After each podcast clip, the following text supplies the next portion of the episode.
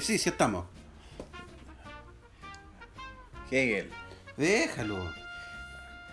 Bien, son las 11 de la mañana, 11.40.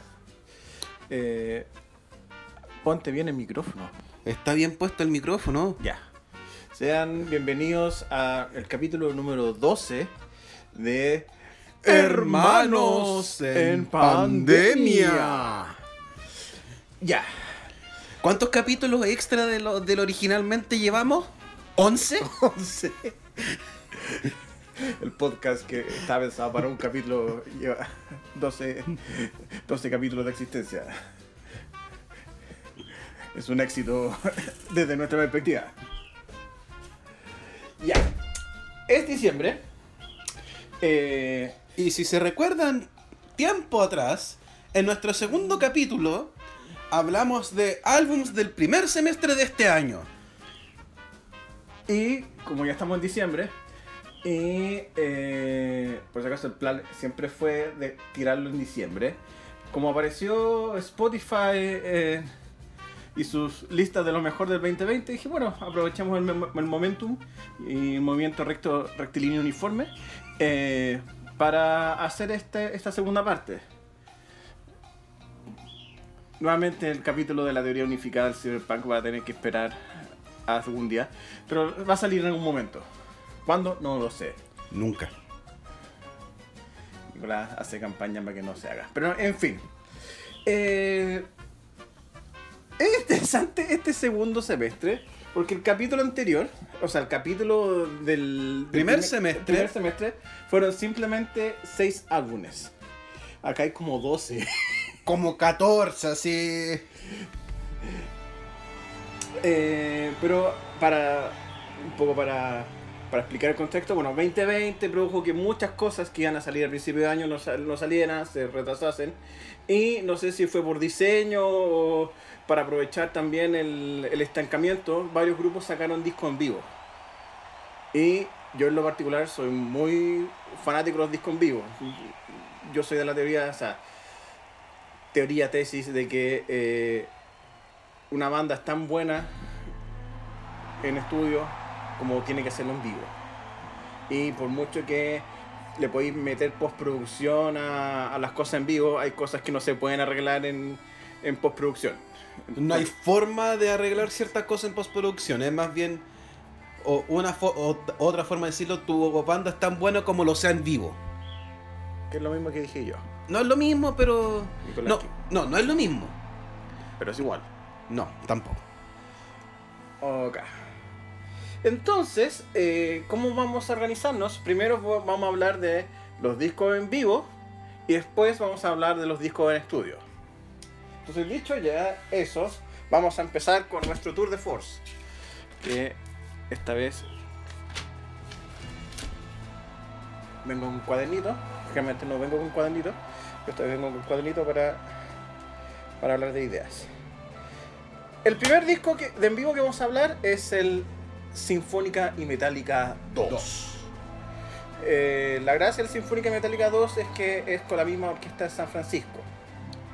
Entonces, eh, voy a hacer yo la pregunta y tú me respondes. ¿Era necesario un Sinfónica y Metálica 2? Mm, estrictamente no. Ya. Pero si lo hicieron, por lo menos no- lo hicieron bien. No, no se sintió, no fue como algo así como. Ah, qué lata, nos están obligando a hacer esto, ya hagámoslo. Como que dijeron, oye, ¿y si hacemos un Sinfónica y Metallica 2 total? No va a pasar tanto tiempo, creo que pasaron 20 años. Entonces, igual es interesante porque hay cuatro nuevos álbums a ver, no, tres nuevos álbumes encima, entonces le, te, te dan más oportunidades para meter nuevas canciones. Sí, eso es verdad. A ver, el...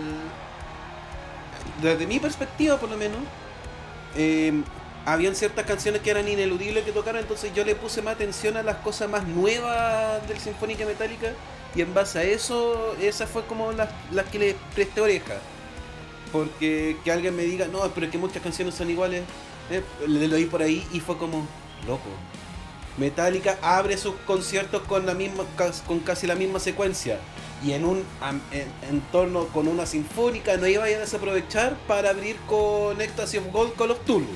Sí, lo que pasa es que, a ver, de partida los arreglos originales, por lo menos de las canciones que están repetidas, yo creo que respetaron el- las composiciones de Michael Kamen. Michael Kamen es un tipo muy importante para simplemente, si no, va- vamos a, a reescribir las composiciones, porque el, nuevo, el nuevo director compositor era un buen Yomi, yo creo que debajo de un puente lo encontraron así, debajo del puente de San Francisco, dijo, oye vos weón, ven para acá, necesitamos un director de orquesta, así que deja sa- sacar pescado y armarnos la orquesta. Entonces, claro, no, no podéis cambiarle los arreglos a, a canciones que es, las hizo conocida Michael Kamen.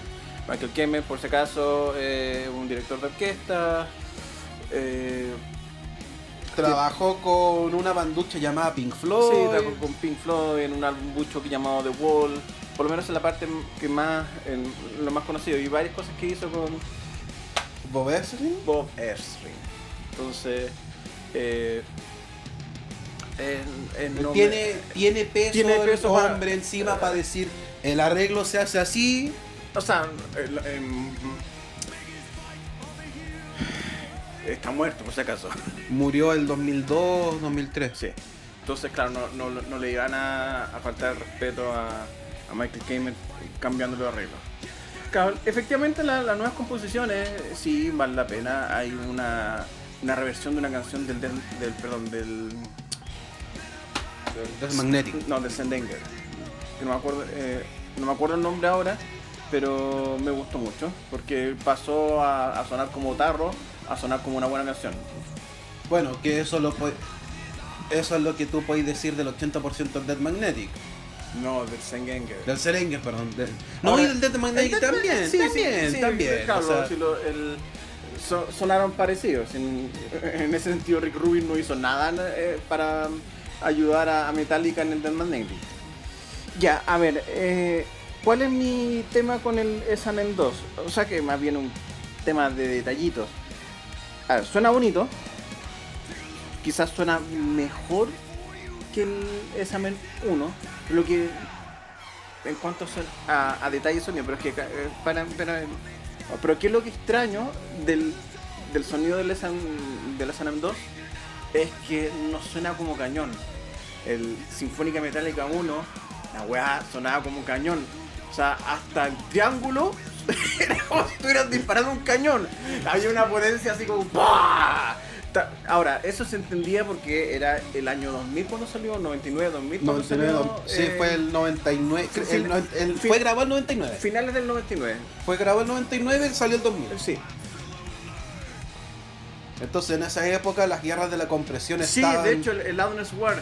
Quizá ustedes son muy jóvenes o no sé. mi- nuestro público que sea menor de 30 años, que creo que sería Daniel Arenas y nadie más.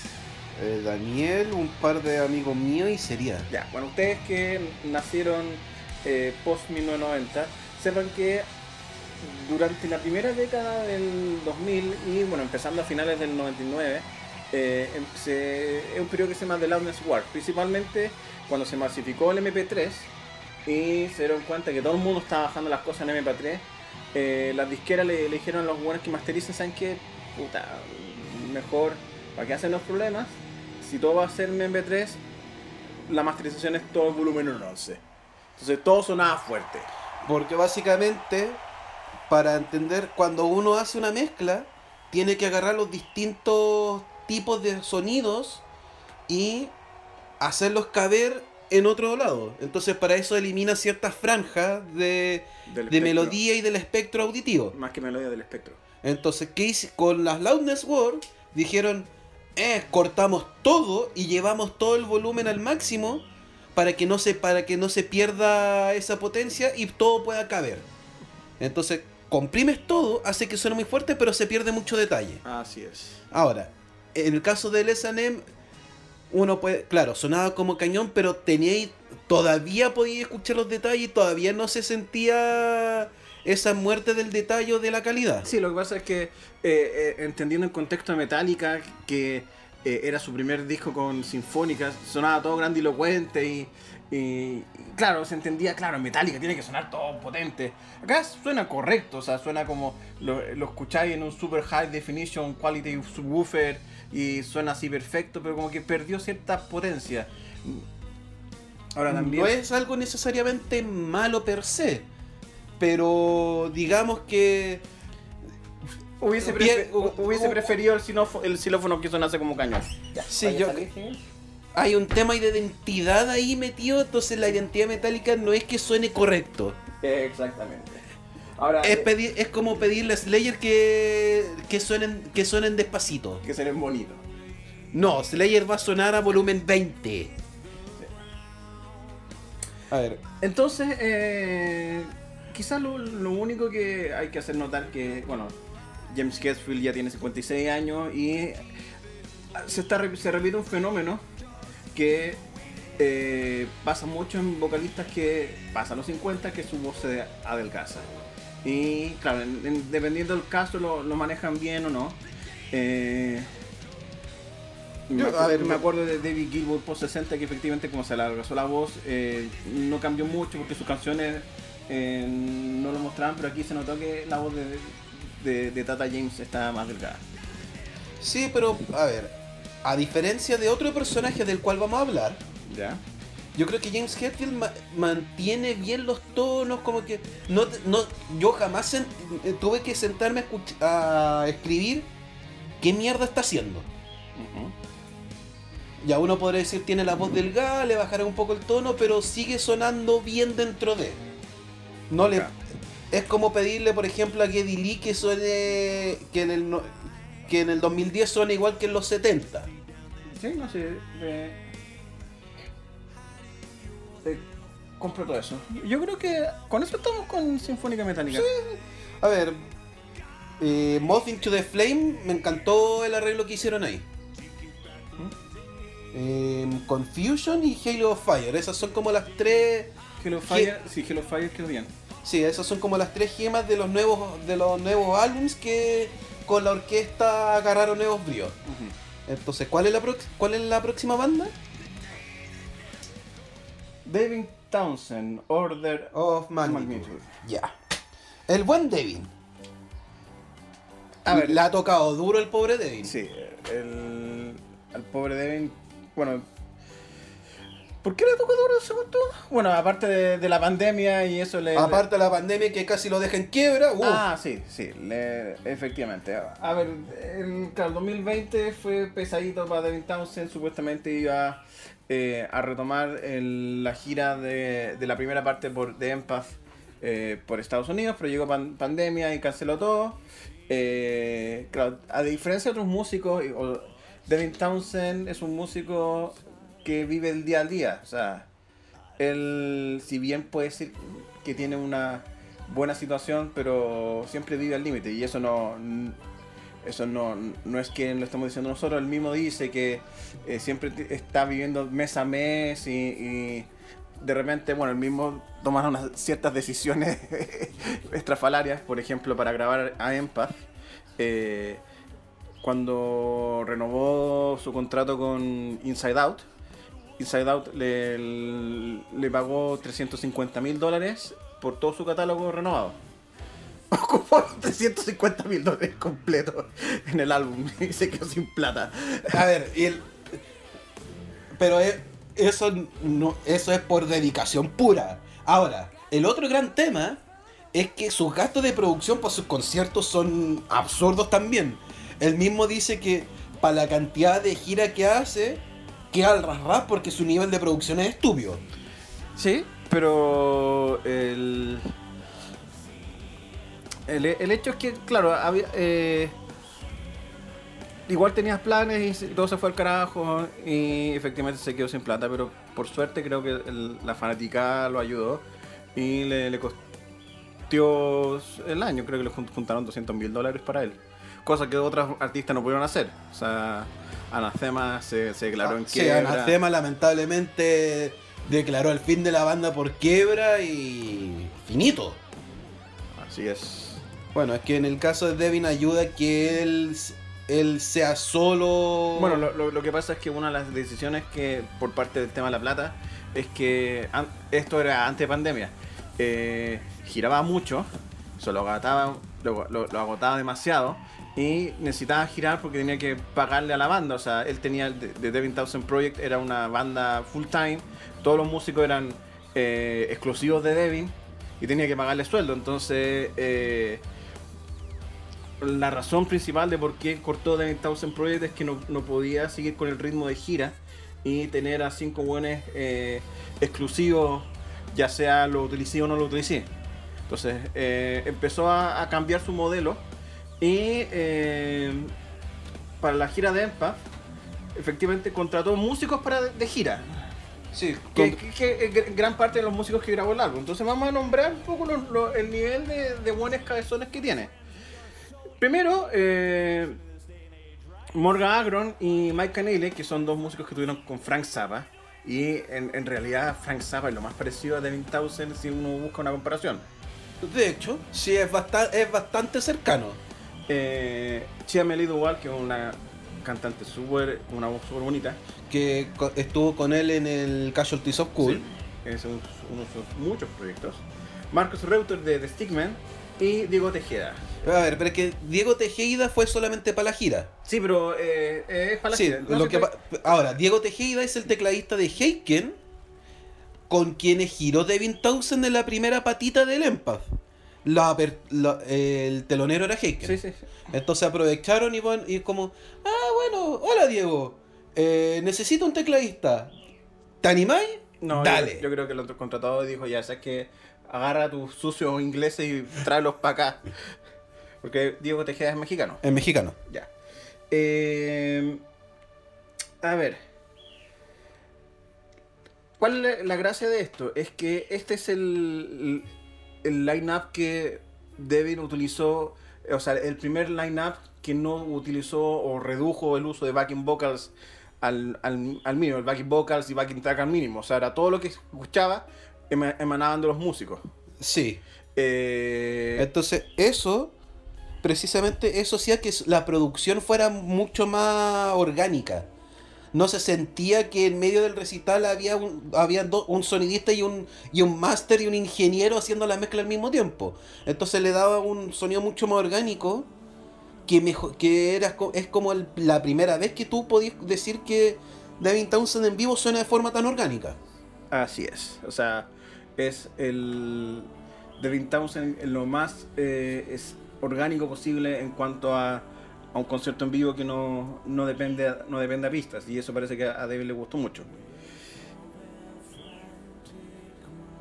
¿Cuál es el pero? O sea, el, pero que tengo no es con el sonido, no, son- no es con las canciones, sino con Devin Townsend en sí. Eh, Disclosure. Yo adoro a Devin Townsend. Devin Townsend es de ser uno de mis artistas preferidos de la última década. Lo, lo, lo encontré el 2014, o sea, si me hubieran dicho el 2004 cuando encontré a Irion, que ese weón que grita en, en Loser y en Pain eh, iba a ser uno de mis artistas preferidos, yo hubiera dicho en su mente. Bueno, de partida me, me hubiera asustado conmigo mismo que yo hubiese bajado, viajado al pasado y le hubiese dicho esta weá a un weón de 24 años. Independiente de eso. Lo que me dio la sensación, como que me- lo que me molestó de eso es que Devin Townsend está por convertirse en Marcelo Comparini.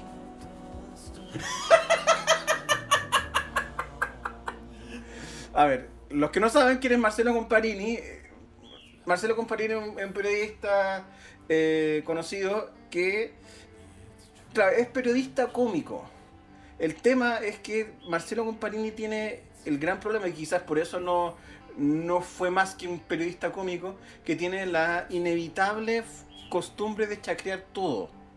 O sea, todas sus entrevistas puede ser eh, desde el Dalai Lama al presidente de la República, siempre en algún momento como que tira una talla y como todo se chacrea. A mí me da la Tiene el talento innato con Parini tal- talento, maldición, no sé, dependiendo de... de cómo se mire, de lograr chacrear y hacer toda una broma de situaciones que nadie pensaría que podría hacerlo. Entonces, a- eh, habían ciertas canciones. O sea, a mí me gusta el, el Devin, eh, Devin eh, cómico y que alegra el show, pero siento que había ciertas canciones que no, no era necesario el, eh, la situación cómica.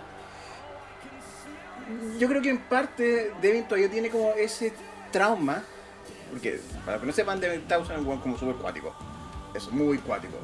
De repente empieza a hablar en Twitter de weas random y empieza a hablar de manera random a pito de nada. Y generalmente es como forma de, de hacer fluir su idea y todo eso. Entonces sí, Devin Townsend es súper random.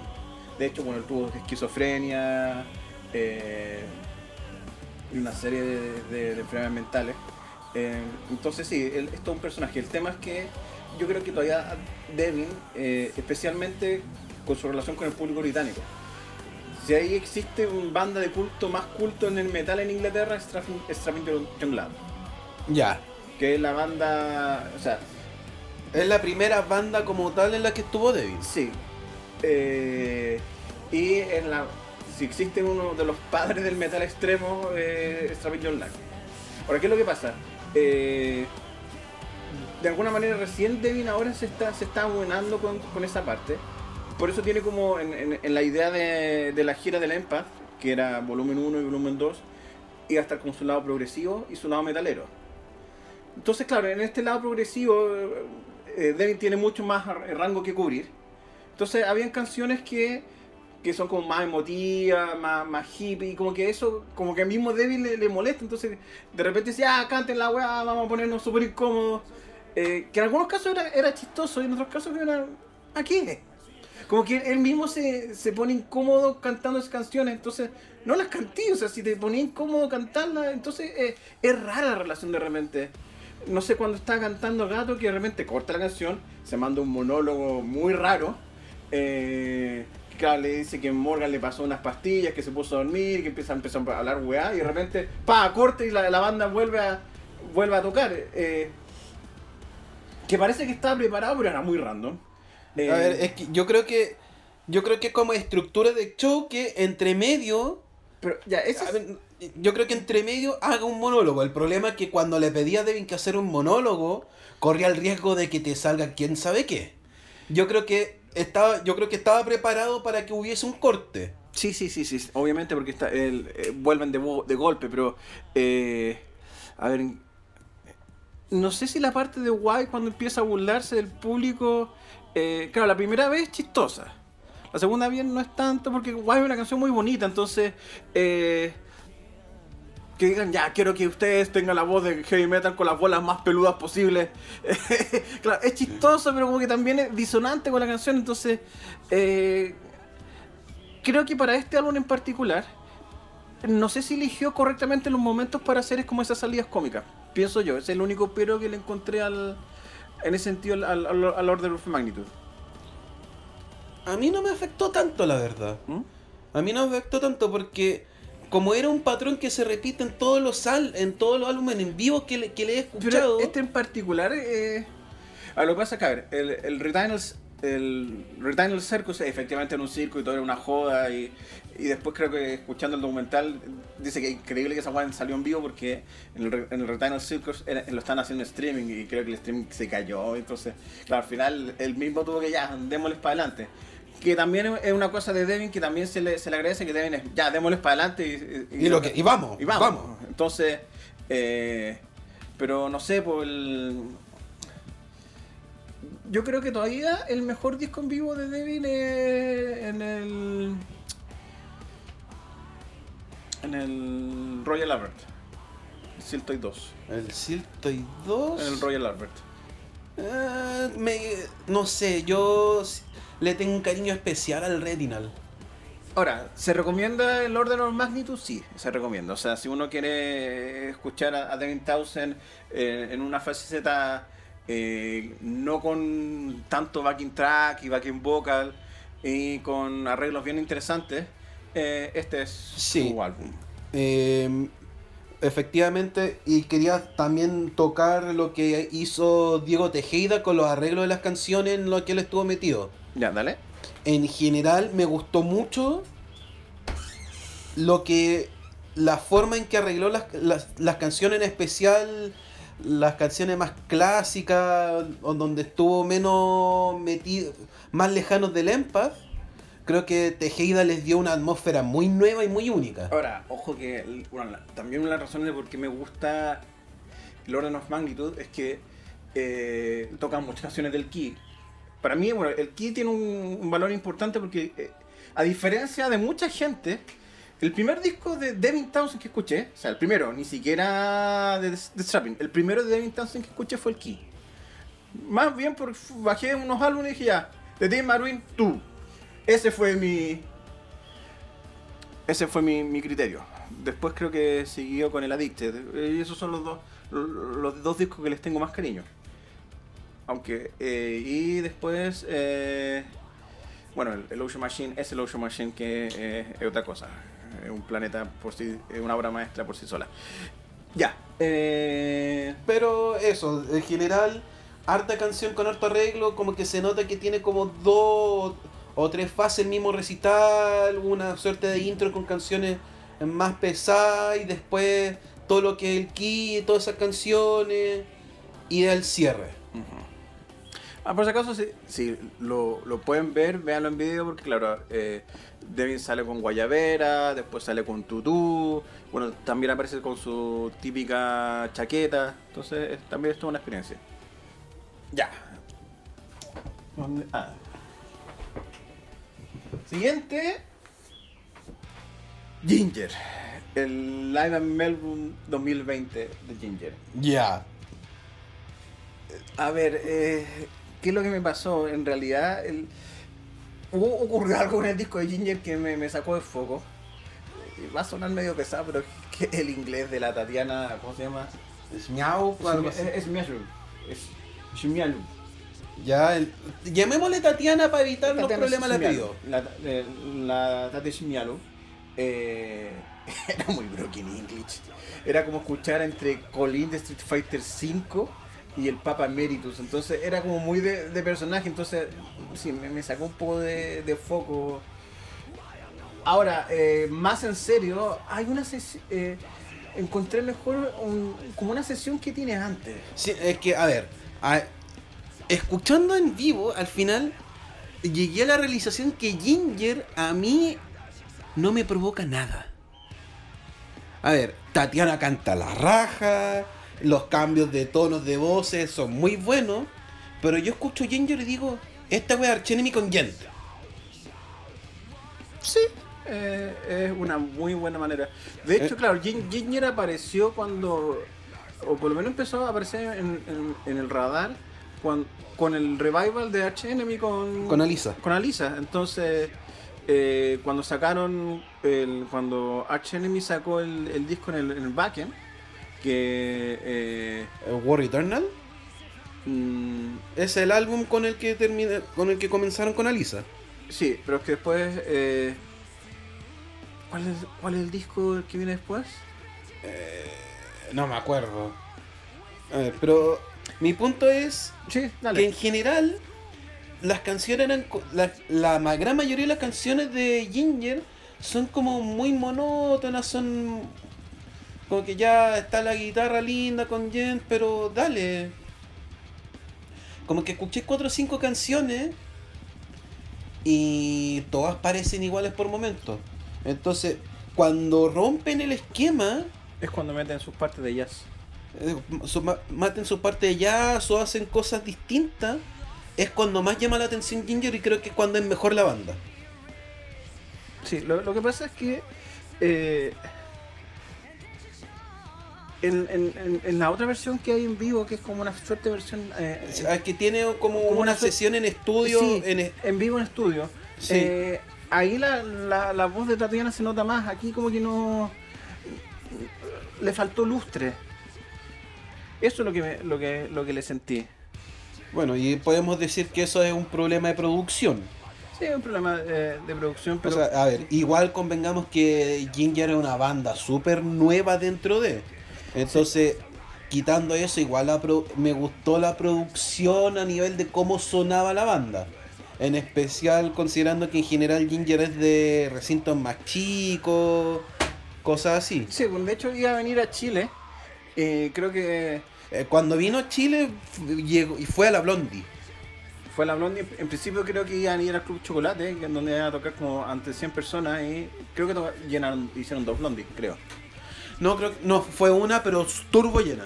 Sí. eh, claro, efectivamente es un, dentro de las bandas nuevas del género metal, es una banda que llama la atención. Pri- Primero son ucranianos, entonces yo creo que ellos te matan tres veces con la mirada. De ellos, ellos deben desayunar eh, eh, vodka y oso asado todo el día. Viven eh, en, condi- bueno, viven en Ucrania, porque condiciones más adversas que vivir en, en Ucrania. bueno. Siberia, pero. Entonces sí, eh,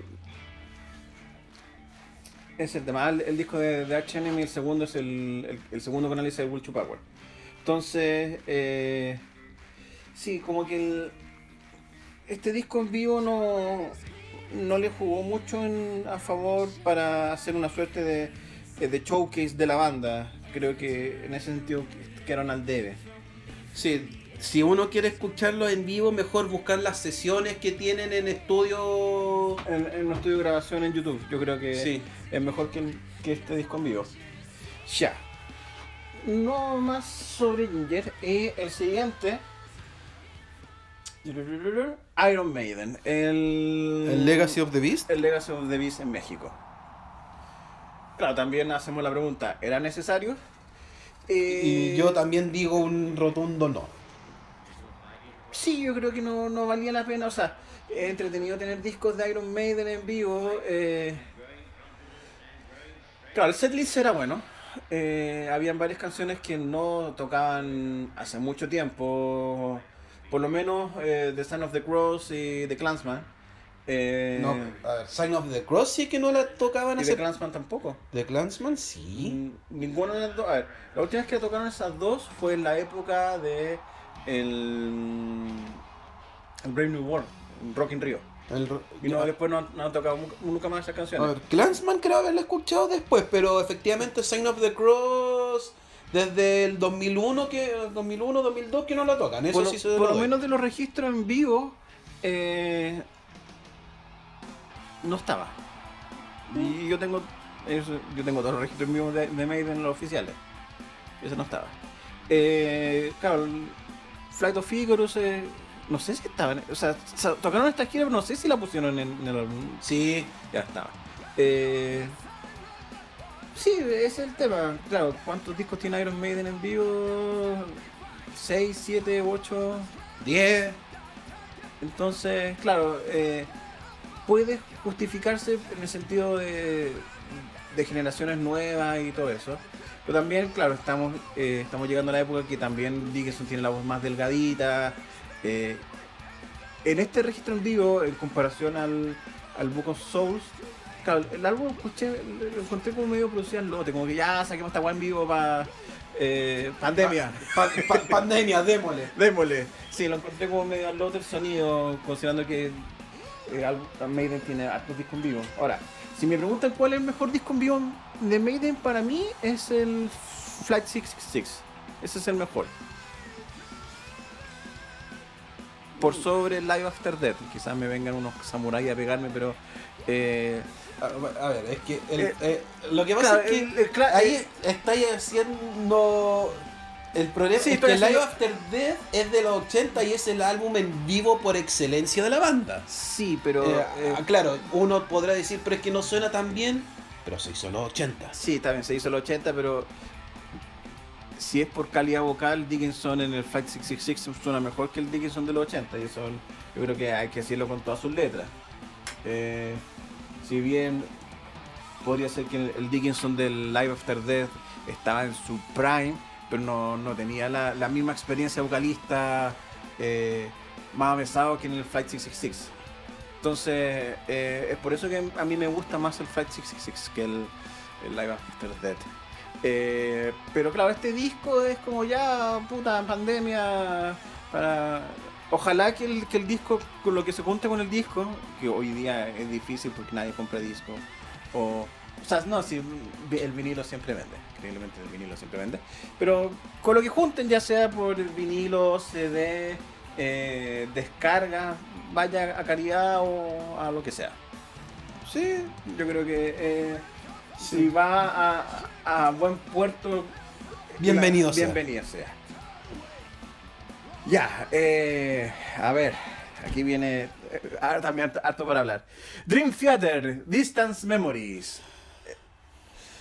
A ver, eh, también hacemos la pregunta, ¿valía la pena? Eh, a ver, yo creo que... Yo va- creo- espérate, vale la pena principalmente porque las canciones... O sea, por, independiente de todos los peros que puede tener el disco, lo que hace Dream Theater es un poco eh, rescatar canciones de, del Distance Over Time que yo se lo mencioné a Nicolás cuando lo vimos en vivo. Eh, en vivo las canciones adquieren más fuerza. Yo creo que eso es un mérito eh, que muchas bandas de repente tienen, que pueden recuperar eh, un disco que de repente en estudio pasa como media y en vivo agarrar más fuerza. Eso yo creo que es lo, lo rescatable de este disco en vivo. Sí, a ver. Yo lo primero que voy a decir, paren de ponerle autotune o efectos a la voz de James Labrie. Paren. O sea, más bien tenía kilos de backing vocals. Y de efectos también, o sea, backing vocals, distorsión, reverb, tenía como... Yo creo que todo... el- Porque lo- el resto de los instrumentos sonó maravilloso. Me gustó mucho cómo ecualizaron la batería Mangini, los platillos por cada lado sonaban muy bien, Sí, las yo- baterías muy bien. Hay que, hay que, a ver, Lo que pasa es que aquí tenemos que comentar porque cuando vinieron a Chile el año pasado, eh, en el recital se escuchaba solamente una mitad de los platillos. No, sí, es que bueno, eso, eso es normal, pero. No, cuando- no es normal espérate, que- es norm- en- a ver, es normal en un contexto de un, de un concierto en vivo que weas como esas puedan ocurrir, que en la wea no queda bien mezclada o, o no. O no pusieron, yo, eh, no pusieron mesa- bien el micrófono. Sí, lo, lo que pasa es que, claro, si volvemos a la historia en vivo de Dream Theater, eh, mm, la era Mangini, eh, el. El live el, en el Luna Park. En el Luna Park. el, el que hicieron el Breaking the Fourth Wall, Breaking the Fourth Wall, eh, y un supuesto disco en vivo que tocaban en Images and Words que salió muy mal porque estaban tocando con tono y medio abajo, que dijeron no, esta cosa no se graba. Claro, el tema de Mangini es que la batería eh, está afinada de una manera muy baja y con mucho reverb y todo eso. Entonces Ahora- no se escuchaba ni copo. Sí, en, en ese sentido, eh, y aparte, claro, Petrucci como tenía todavía, o sea, estaba en su modo tirano eh, en cuanto a sonido, era la guitarra y... Y a lo que- mejor Jordan. y de lo que suene de- dentro de, de- de la banda de, sonido, mm, del espectro de sonido del registro, ahí... Arréglansela. Pongámoslo otro instrumento. Eh, claro, eh, era, en ese, en ese tiempo era, era Petrucci, Mangini y puta si el resto suena bacán. No, aquí efectivamente todos los instrumentos estaban bien ecualizados. O sea, se escuchaba el bajo de John Myung, que era una cosa que hace mucho rato que no, que no pasaba. Por- o sea, estamos hablando de, que este line-up ya tiene 10 años. eh, y en los otros discos en vivo, Myung, puta, ¿existe? Tal Ahora- vez. Pero, claro. Ahora, igual, si bien claro, el sonido de Mangini cambió, porque ca- cambió en parte su kit de batería, era más chico ahora. Sí, o sigue siendo esa, esa, esa jaula que tiene, pero ahora tiene un bombo. Cuando vino a Chile las dos primeras veces, venía con sus cuatro bombos, sus tres bombos. Era una cosa media monstruosa. Claro, es, es un solo bombo como de, como de 30. de, de- de 30 pulgadas. eh, No, es más, es de 30 pies. No, no, no puede ser 30 pies, pero. Eh, no, pues de centímetros. No, es, pues, no, no es 30 centímetros. Creo, No. que, creo que es pulgada, así se mide. Es, eh, eh, co- eh, ocupa la misma, la misma medida que los aros de, de rueda de bicicleta. Ah, entonces son, son. Sí, son pulgadas. Sí. Sí, pero era, era un bombo que. que lo podía llevar al estadio y daba envidia. Sí, sí, sí, sí, era un señor bombo. Ahora, el único problema con la batería de, de Mangini, y eh, por eso le puse timbal Mangini, es que la mezcla, o, le, o él toca mucho el timbal, o el timbal en este disco se notaba mucho porque de repente estaba escuchando y sonaba un DUM, que eso era el timbal así, y se repitió varias veces dentro del disco que Mangini le pegaba el timbal y el timbal te, Te perforaba de vuelta. te perforaba de vuelta. Ya. Eso uno. Ahora, eh, bueno, el, tema de, de la Brie, efectivamente la Brie hace rato que eh, su voz está en bajada, lucha por mantener su voz. Hay un video en YouTube, hay un coach que explica el caso de, de la Brie, que un poco es como una tragedia bien heavy, pero El resumen es que el final de los 90 tuvo un envenenamiento no, por... no, ni siquiera en final de los 90, en 94, empezando la gira de la Wake. No, creo que fue para la gira del Falling. No. Fue después de la Wake, antes del no, Falling, pero filo. fue la gira de la Wake. ¿Sabéis por qué? Porque está, originalmente iban a grabar el concierto de Japón y en el, está el video del Five Years in a Lifetime. Supuestamente ese concierto iba a estar y ahí recién estaba volviendo de- del envenenamiento y la bola tenía para corneta. Sí, entonces el tema es que el problema fue que por el envenenamiento por comida vomitó hasta el alma y se hizo cagar las cuerdas vocales. Entonces, eh, ¿qué es lo que pasaba? El, una persona normal, eh, supuestamente ante eso, de- debería haber cancelado la gira. Pero Dream Theater tenía el momentum. ¿Y, un- y- y ¿qué, qué es lo que pasa? Eh, una banda como Dream Theater de metal progresivo, que igual tenía momentum, tenía a la disquera, cancelar la gira eh, hubiese sido un desastre. Entonces, ¿qué, qué es lo que hicieron? Eh, creo que giraron así, con lo que sea, y como la, la voz nunca se recuperó del todo, eh, ahí tuvo su primera cagada de voz. Entonces él empezó a tener problemas crónicos y eh, en teoría se había recuperado para ya la gira del, del Six Degrees. El tema es que en, esa época Dream Theater ya ten- tenía un vuelo propio. eh, eh, le decían el Grand Funk del, el Grand Funk Reload de- del metal, porque giraban 24-7, eh, cambiaban el setlist, que eso para un vocalista igual es un tema, porque tenéis que eh, hacia el vuelo... Aprenderte todas las canciones con los cambios que significan y además la métrica de las canciones de Dream como es banda pro no halló un vocalista que, que en general los vocalistas necesitan como más sostenido y la, la ritmo era como es muy trabada te obliga a forzar aún más la voz para, para mantener los tonos y hacer los cambios. Entonces todo jugó en contra. Entonces, claro, en esa época...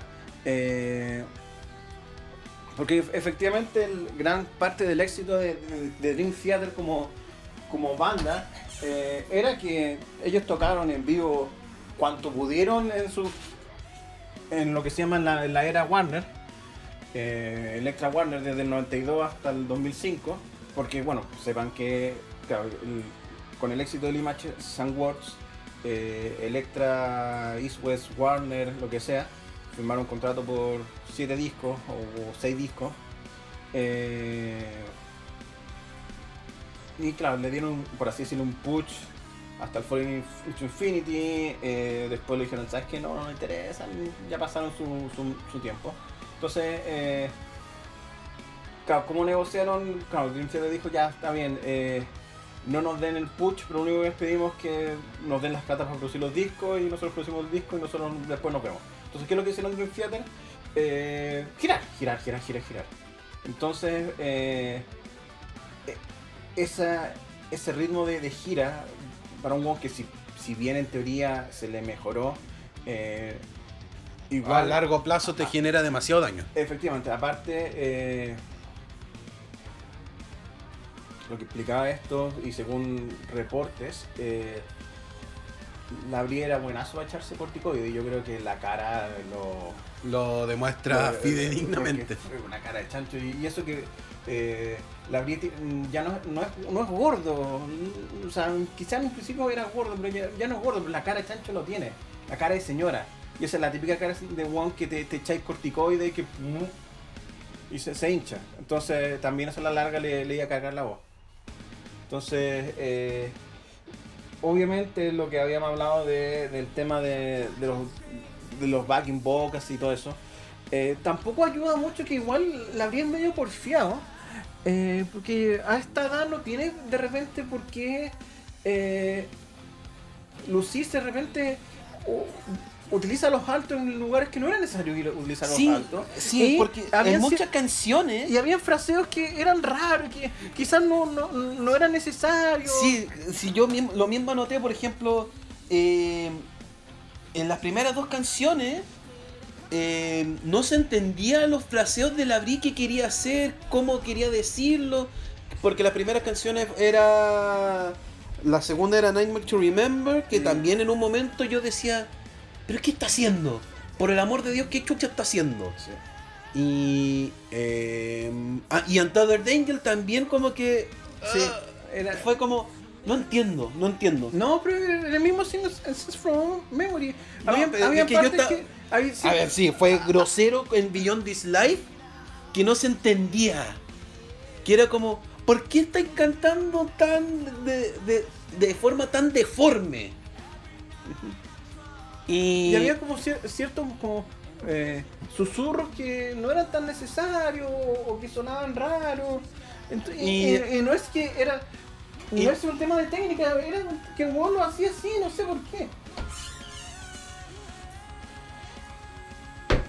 Y, y no te dio la idea que en Spirit Carry Son la primera parte le puso un acento británico. O, No. o estuve loco. No me, no me di cuenta de, de eso. Es que en un momento como que yo estaba escuchando y fue como, ¿por qué, ¿por qué está tratando de hablar como un señor británico? Pero sí, de que de repente tenía un ceseo raro. De Eso sí. No, no sé si en Spirit Carry On en particular, pero hay, habían partes de- del, del concierto que se hacía raro. Sí. Ahora, eh, por lo menos Falling to, the La- Falling to Light ya ahí ya se afirma. Y el resto de las canciones ya es mucho más... ya. A ver, aquí voy a volver a indicar algo que le dije a Nicolás cuando lo vimos en vivo. Que el, el Essence from Memory sonaba bien. eh, si, lo, si, lo, si lo ven en DVD, lo- las visuales eran, eran buenas. Lo que caga el Essence from Memory en vivo es Timbal Mangini al final. No sé, yo creo que ahí, no sé que, yo creo que ahí justo le, le da un ataque de epilepsia, pero su solo es una cacofonía arrítmica, creo que le da arritmia porque, porque no pega, no pega, suena mal, va a destiempo. A ver, yo creo que la versión en Chile fue más parecida a lo que me No, mencioné. y aquí también. sí. No, acá yo, acá yo sé, acá por lo menos en el en el concierto, Eh, en encontré el álbum, igual, como que no. no, yo por lo menos cuando lo escuché fue como, ah, entendí mucho más que era una idea de polirritmo Eh, más loca. Polirritmo al dope, no, no, no, no, no. No, no, es que no se justifica, no, no por sonar distinto a porno y eh, tratar de ir con tus propios carros de repente, no.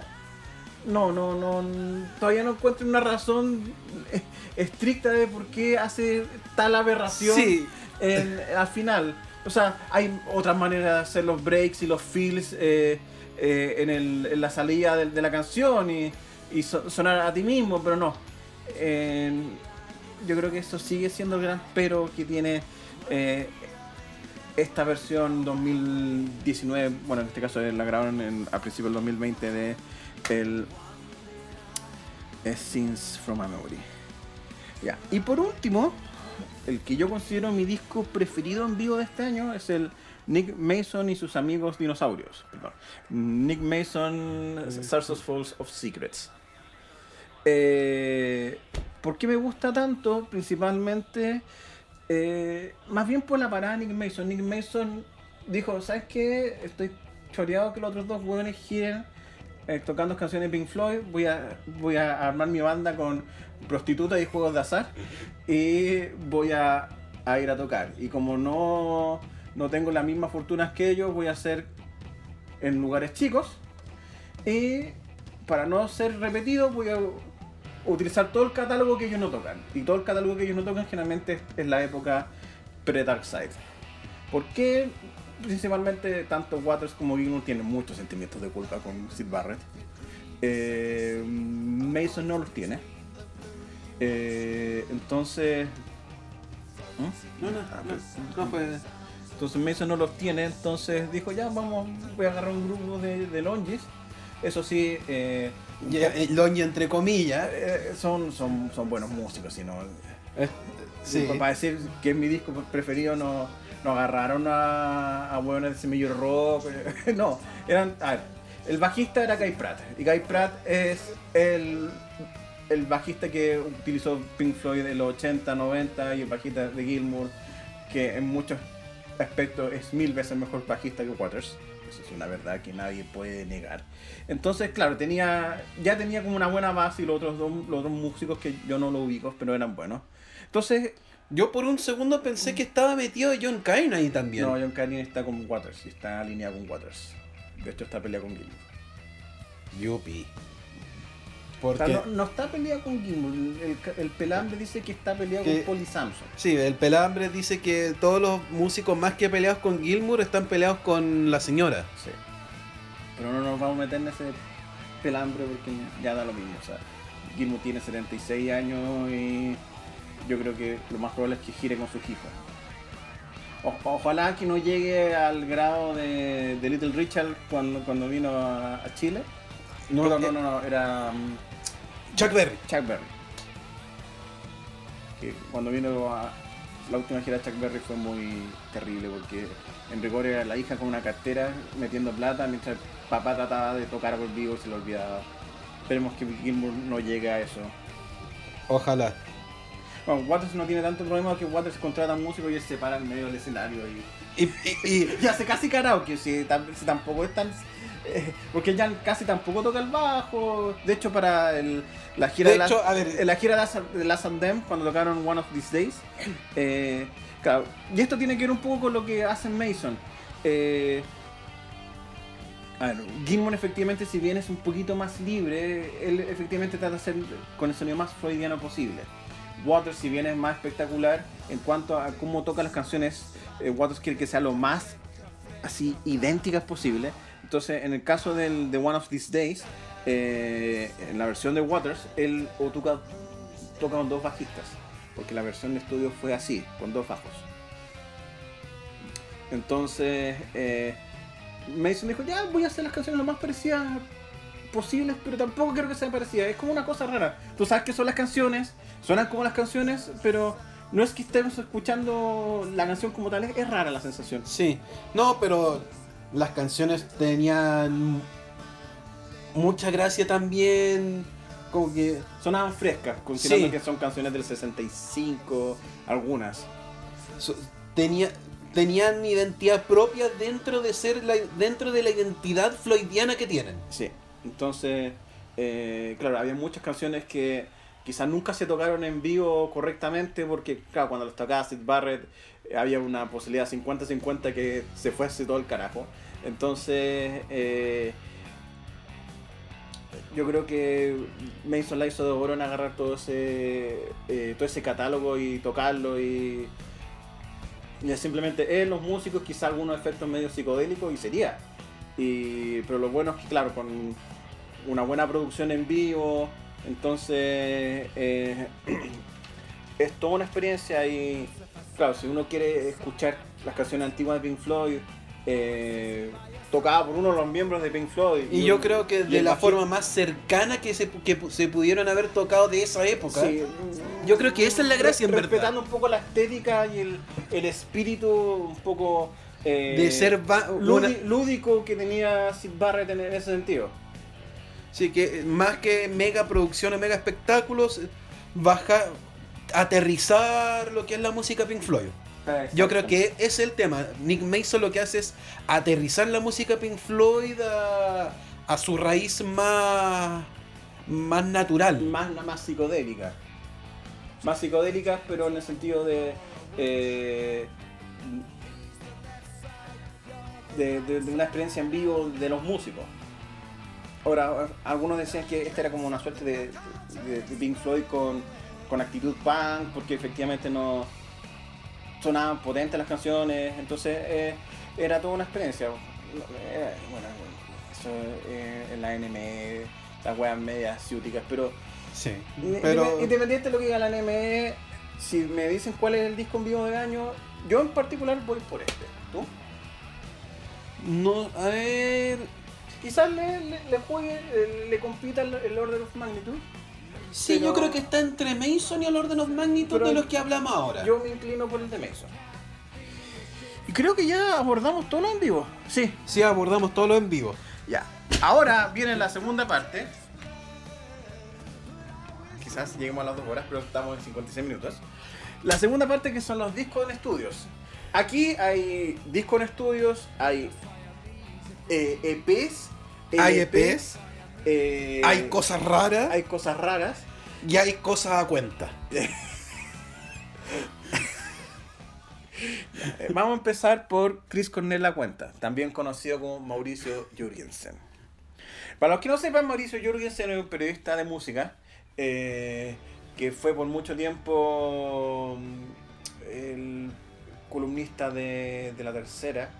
eh, fue eh, estuvo en la primera época de CNN y eh, empezó a hacerse más conocido cuando apareció en Bienvenidos. O sea, yo a Jorgen se lo conocía desde antes, principalmente porque él hacía columnas de música y yo sigo a varios escritores musicales. Ahora, ¿qué es lo que pasa con todo escritor musical? Eh, ¿quieres decir algo o te atacó una mosca? No, se me fue una. No alcancé a tirar una talla de. pa' huevearte de hipster, pero. No importa, porque vamos a, va a, haber, Va a haber mucho tema Ya. para eso. Entonces, eh, Bueno, todo ¿cómo- crítico de música en verdad quiere ser es músico. un músico, es un músico no, no asumido. Ahora, entonces, claro, efectivamente con la con la, la plata y los contactos que adquirió, eh, le picó el bichito y dijo, ya, voy a hacer mi, mi, mi, mi carrera solista de músico. Y para eso contrató a un señor llamado Allen Johannes. Ahora, Allen Johannes, ¿tú sabes quién es Allen Johannes? Lo he escuchado, pero no. A ver, Alain Johannes es un. Lo que pasa es que es un músico nacido en Chile, que es hijo de un, un, un artista llamado Da- Danny Chilean. eh, fue. eh, fue ahijado de Peter Rock. De hecho, la, la anécdota que contaba Flea con Peter Rock. Claro, el Flea contaba que tenía un amigo que su. eh, su padrino era Peter Rock. El amigo era. Allen Johannes. Ahora, para los que no sepan, Allen Johannes eh, es, mm, forma parte de una banda llamada Eleven, o formó parte de una banda llamada Eleven, eh, con su esposa fallecida llamada Natasha Schneider, que es una de las bandas de culto de, de la escena alternativa. Ahora, no solamente por Eleven eh, se le conoce, Allen Johannes es un productor, es un productor así de peso. Solamente para que sepan el nivel de cosas que hizo. A Len Johannes se le produjo el Euphoria Morning a Chris Cornell. Changos. El Euphoria, y eh, no solamente lo produjo, casi lo, lo coescribió entero. Él produjo casi todos los discos de Queens of the Stone Age. O sea, vean eh, la disco- eh, su historial, creo que los produjo casi todos. Él produjo el Live 5, que es mi disco preferido de Live. Entre otras cosas. Entonces, Con ese nivel de productor tendría que haber salido. Ahora, yo admito que la primera vez que lo escuché eh, me cargó la canción. Claro, la segunda vez que lo escuché, por lo menos la primera que se llama... eh, ¿Cómo se llama la wea? Ah, ayer. Así se llama la... Ah, ya sí, ya. Ya. Eh, no lo encontré tan terrible, pero caché que en rigor está parado tocando la guitarra, porque todo lo demás lo hizo Johannes. A ver, esa canción, yo sentí que ayer te- tendrían que ir y entregarle un cheque a David Bowie. Porque si me decís que no agarraron héroes y lo plantaron ahí, Bueno, el solo al final, ahora que lo mencionas, sí tiene un aire a héroes. o sea, no solamente el solo, sino que el arreglo completo también. No lo encontré tanto. Lo que Sí, sí, sí, sí. sí, lo que sí para variar, y esta cosa de los músicos chilenos, ¿Por qué fuera de Santiago? Vamos a un lugar desconocido por la raza humana que no conoce nada en este país. ¡Un cerro! Un cerro fuera de Santiago. ¿Por qué? Yo creo que utilizaron a la misma productora que grabaron a Drefkila. Dijo, no, esto se va a notar mucho. ¡Dos metros más! El mismo cerro, pero eh, Drefkila era la parte que no tenía árboles. Aquí yo se fue a la parte que tenía árboles. Esa es la única diferencia en cuanto a. Pusieron, bueno, el, el video es más colorido. Sí. Ahora, eh. Ahora, la voz de Jürgensen Es me. Es, es agresiva, es com- bien me, como que trata de ser Chris Cornell y termina siendo Eddie Vedder. Tiene problema de identidad su voz. Sí, como que. Claro, su apariencia es un poco entre Chris Cornell. Trata un poco de emular a Chris Cornell, pero eh, termina sonando como un Eddie Vedder plano. Ahora, efectivamente, la primera vez que escuché. Porque ayer, que es la canción, la habré escuchado unas 3, 4 veces. Las primeras dos veces, hace cuando salió el, video hace dos meses atrás o tres meses atrás. Y las dos las siguientes dos veces la- lo escuché ahora para este review. Claro, efectivamente ya no me causa el. como la indignación. Porque, claro, efectivamente tiene buena producción. Claro, te- le pagaste a Allen Johannes para que te produjera y te grabara la canción. Obviamente no podía salir mal. Pero sí, su, la, la, la voz es- es- tiene un, un aldebe que no sé. Lo que pasa es que. eh, a ver. Que ahí, ahí va el punto. O sea, puedes tener el más grosso productor. eh, pero hay algo que no.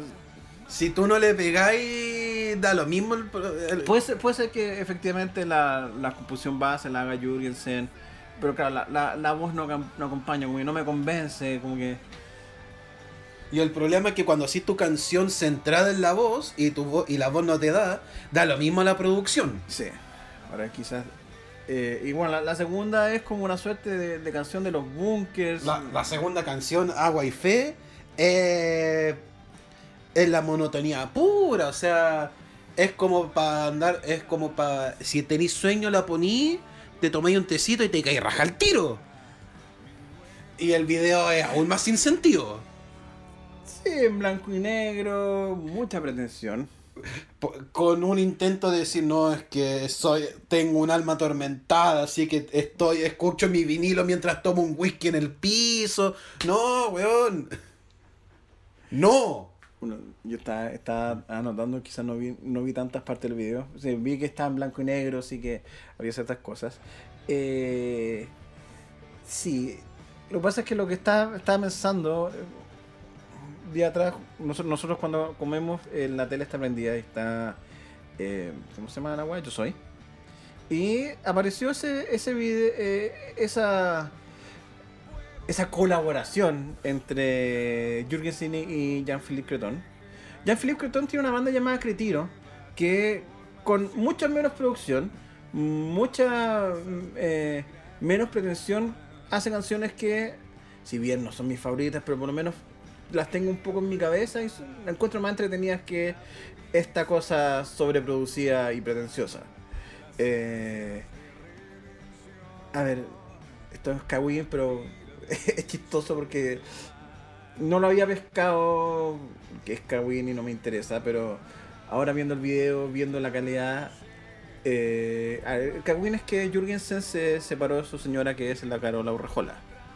Ese es el Kawin Que nadie, nadie, nadie ha podido co- confirmar ni re- ni desmentir.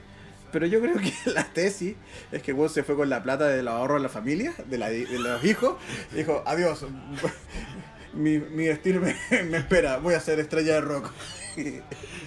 y dijo, ¡cachín! Caché que señor Allen Johannes, tome, produzcame estas canciones. Si, sea, si así sería el caso más chistoso e increíble de la historia de la humanidad. Pero Y yo, obviamente- y yo creo que la canción Agua y Fe ah, como que toca eso también porque tenía una figura femenina en las sombras también. Como que el rumor está com- tomando mucha forma corpórea. Con un, con un resto de humo, obviamente, Sí, pero... O sea que que tenga que ver con el- la, la carrera solista que haya sido como una suerte los factores del, del divorcio, igual es chistoso, ¿no? No- Es como, es como el papá de Milhouse. Cu- Cuando hizo su carrera, préstame un sentimiento y se lo cagaron. Y la vieja productora se lo cagó. En fin, eh, hay- igual hay que esperar a que... Si es que llega a sacar un álbum o, un EP, o, o sea, un ha EP. sacado dos, dos canciones.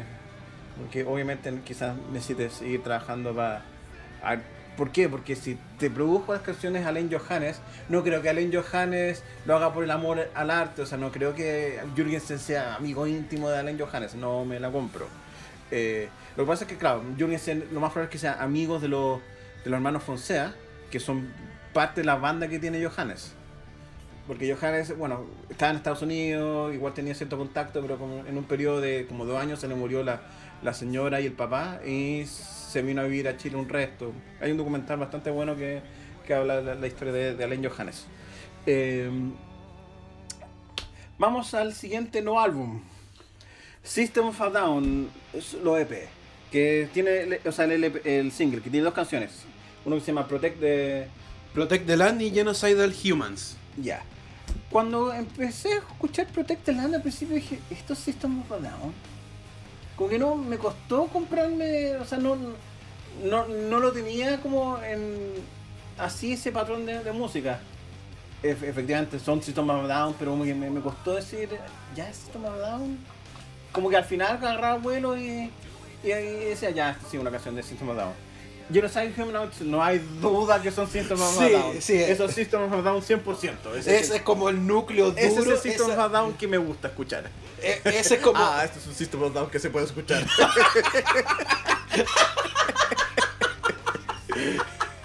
No, no, no. A ver. Protect the Land me gustó porque.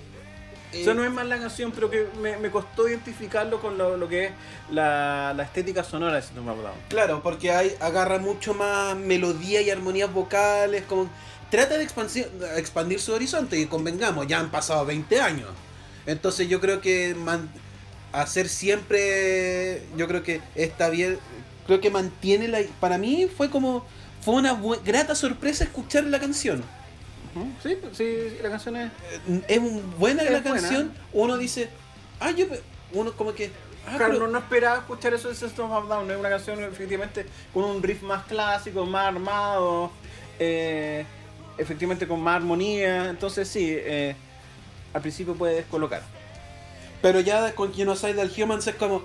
Ah, ya. Mi ansiedad se fue. Todo está en orden en el momento. Sí, ah, el universo vuelve a estar en orden. Esto es el System of a Down que yo siempre conocí. Ojalá que no se demoren otros 20 años sacar dos canciones más porque se les extraña. Y no hay mucho más que hablar de, de Steve Van Down. Ahora, ¿por qué sacaron las canciones? Por, por- para recolectar... Para recolectar fondos por la situación de Armenia. Eh, exactamente, ellos son armenios, o más bien son de hijos de, de armenios, y siempre han sido conscientes de, de las matanzas que ocurren en Armenia y quieren ayudar. Sí, o sea, y no es un tema nuevo para ellos. Siempre han estado mencionando el tema. No, no tiene, no, así que no es, no, no son aparecidos ni, ni dijeron, no, ahora lo vamos a hacer. Siempre han proclamado esa causa. De hecho, creo que esto fue el catalizador para juntarlos porque eh, Sergi y el batero no se están tragando. Sí, efectivamente. El batero es, es pro Trump. eh, eh, ah, y claro, efectivamente es raro considerando que él es en la práctica un, un inmigrante, entonces eh, Las contradicciones humanas en todo su esplendor. las contradicciones humanas en todo su esplendor. ¿Sabes quién? Hablando de quién es pro Trump y pro y antivacuna y todas esas cosas, el bajista de Symphony X. Ah, sí, también le, le- leí eso y que fue como... Ay, Sí, Dios. sí, de repente cuando. eh, claro, puede ser republicano tipo Dave Mustaine o James Hetfield, pero abiertamente un. eh, un apoyador de Trump y decir de repente las sandeces que, que repite Trump eh, eh, es bastante desolador. Es deprimente. Es como. Puta la weá. Ay. Sí, porque efectivamente Mustaine será republicano, pero no, no llega, jamás ha llegado a esos niveles. No. Ni en su época más, du- más oscura. Entonces, Eh, hay que ser justo, Tomaraya no, no, no ha dicho que es abiertamente trompiano, pero claro, Tomaraya es nivel Argentina White. Es una wea muy rara Tomaraya. También ha sido un poquito... eh, duro en sus opiniones. o sea, no solamente duro, sino... Eh, desolador. Decepcionante para... o sea, por fortuna yo no soy tan fanático de Slayer, entonces no, no, me, no me afecta tanto. De hecho, claro, Slayer... mm, Claro, soy de ese grupo que yo no crecí con Slayer, extrañamente. Por algunas extrañas razones en mi, en mi, en mi formación musical, Slayer nunca no la escuché en su momento. O sea, eh, eh, Guns N' Roses Metallica y por esas cosas de circunstanciales, Pantera y salté al tiro a Death. No sé por qué no escuché Slayer. De hecho, la única canción que escuché Slayer en los 90 es I Hate You, que era ya una canción media más bien punk, y eh, Inagada da Vida. Esas fueron mis canciones de Slayer en los 90. Todo el resto del catálogo de Slayer lo escuché ya después, más grande. Entonces, claro, para mí Slayer no es una, una, una banda de formación. O sea, Metallica, Megadeth, Pantera, eh, Death. In- incluso podría tener para mí más relevancia Cannibal Corpse que, que Slayer. Son esas cosas de... Sí, bueno, y si vamos a meter a Cannibal Corpse, tan- fue muy chistoso cuando eh, me hicieron una redada a la casa del guitarrista y encontraron 80.000 rifles y weas raras. Ah, sí, bueno, sí, también... Bueno, pero eso es como, fingiré sorpresa después de escuchar Hammer Smash Face. Llegó un niño el vocalista, el primer vocalista no, no lo acusan de asesinato y todas esas cosas. Eh, no sé, no. Pero también es como, fingiré sorpresa al respecto. Efectivamente. Entonces sí, eso, eso pasa con músicos que eh, se vuelven apoyadores de Trump y generan decepción. En fin. Em, ¿Quién viene ahora? He- Heiken, Ah, Heiken. virus. A ver, me gustó el virus, pero, pero como que lo encontré muy parecido al Vector. O sea, si me- tú me pones canciones de, del Vector y el virus, a mí me costaría diferenciarla. A ver, lo que pasa es que el pro- Y aquí viene el discurso, Nicolás. Voy a sentar a escuchar. ¿Cuál es el tema de Virus? Que es un álbum conceptual post-Vector. Entonces, Vector ya te- tenía un componente conceptual, Virus es la continuación. Entonces, agarra los componentes, agarra melodías e ideas sonoras del Vector y las transforma. Y no solo eso, sino que también del Mountain y del Aquarius. Porque arma una historia con a- armando la base de un personaje que apareció en una canción de Mountain, de Cockroach King. Entonces, en ese sentido, el virus es muy difícil agarrarlo por sí solo. Ya, entonces, claro, efectivamente, eh, claro, son discos que son muy orientados al fan. Porque, claro, yo sabía que el, el- el virus era como la continuación del vector. Eh, pero no significa eso que sea como tan. O sea, entiendo esos pesos, pero. eh, claro, si, no es, si tú no eres un nacido escucha de, de Heiken, claro, te, va a costar eh, decir, ah, este es el virus, este es el vector, como que no le encontré una... Porque en el, por ejemplo, el, el Mountain, el Visions, eh, incluso el Aquarius, encuentro que esos discos igual tienen identidad entre uno y otro. El Vector y el Virus, como que, chucha, ¿cuál es uno? Me, me cuesta diferenciar la identidad de cada uno de los discos. No, Enti- ah, en- en- o sea- entie- entiendo, la, en- en- entiendo los detalles y todas esas cosas, pero... eh, No, no, yo, yo discrepo, porque yo. El, el virus, yo creo que tiene una identidad súper súper propia a nivel de cómo, cómo pusiste las canciones y las canciones que pusiste. O sea, eh, Canary Yellow o Invasion no te caben en el Vector, bajo ningún punto de vista. El Vector es mucho más agresivo, metalero puro. Acá tenéis canciones con cortes más, más elaborados, tenéis eh, so- cam- mucho cambio de ritmo, mucha... Sí, no, sí, eso sí. teje- teje- Entonces, teje- es sub- eh, sonoramente, es- es- las canciones del virus tienen identidad propia. Ahora, el problema es efectivamente que si te, eh, man- tenéis que ponerle mucha atención. Tenéis que ponerle muchísima atención. Por eso es. eh, claro, no es un disco para que para entrar a, a- No, a bajo, a ver, no, no, es un disco para no, entrar a eh, bajo eso mismo estaba pensando, o sea, el virus es un muy buen álbum, pero no es si me decís con qué álbum eh, presentaría Heik a, a una persona nueva Mountain. el virus bajo ningún punto de vista. Yo usaría el Mountain y el Affinity. De hecho, el, el Affinity es el único que no he escuchado. No sé por qué. ¿Qué re- ¿Por qué no lo he.? Que escuchar el, el Affinity. Ya lo voy a escuchar. 1985, vamos. Con, esa, con ese solo entre medio de los 80 que parece sacado de Kung Fury y de una etapa de Mega Man. Ya, si, es, si tiene ese sonido medio ochentero, me, me va a gustar. Vamos a, a hablar de eso más adelante. Eh, entonces, eh, ¿alguna otra? O sea, Sí, entonces. eh, en resumen, ¿haces tú el resumen de- del de virus? eh, no, hazlo, hazlo tú y yo complemento. No, eh, claro, efectivamente, el, el, el virus es un disco que es para el, el fan de, de Heiken. Eh, es un disco bueno.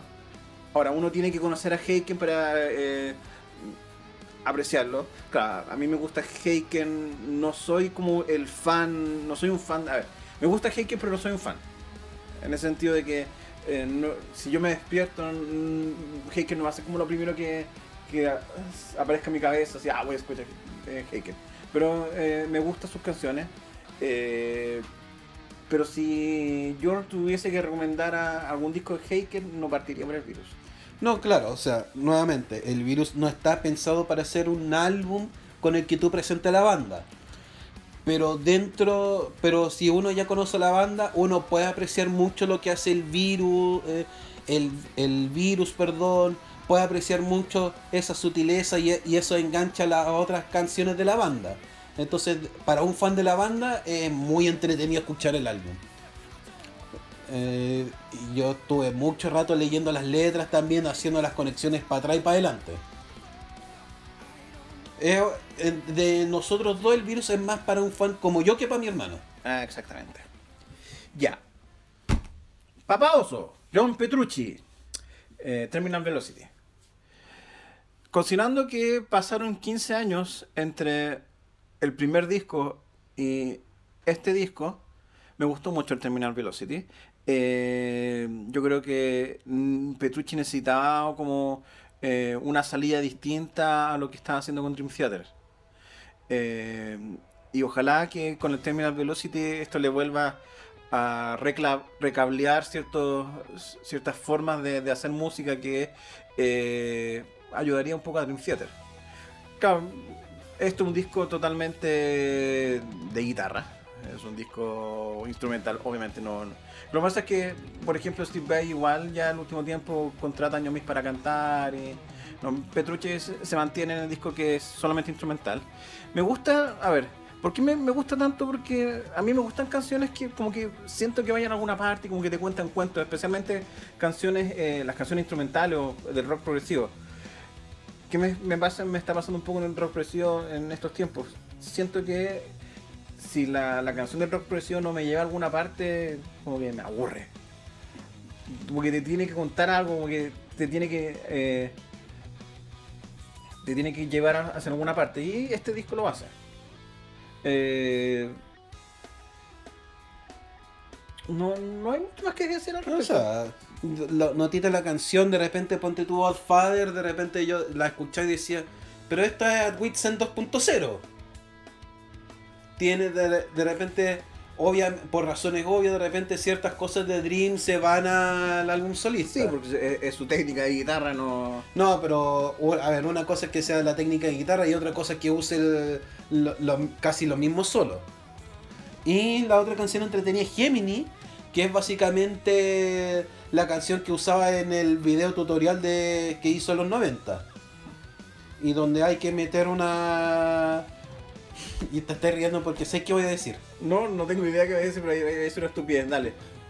Hay que meter una referencia a Adam 02, gran célebre de internet. De Que hecho, estaba, pensando en Am- en Amsterdam, pero parece que ya no existe. Parece que borró todos sus videos, solamente están como las repeticiones. Sí, lamentable, era muy chistoso ese hombre. Eh, ¿Vamos, Mr. Bangle? De hecho, justo tengo Mr. Bangle. Mr. Bangle, eh, The Raging Wrath of the Easter Bunny Demo. A ver, eh, Mr. Bangle es la banda original de Mike Patton. Mike Patton aquí en Chile es casi el alcalde de alguna comuna de este país, porque viene a cada rato, no sé si venga a cada rato, pero siempre eh, ha venido muchas veces con Fade No More. Creo que la cantidad de veces que No More ha venido a Chile es más que la cantidad de giras de que Fade No More ha hecho.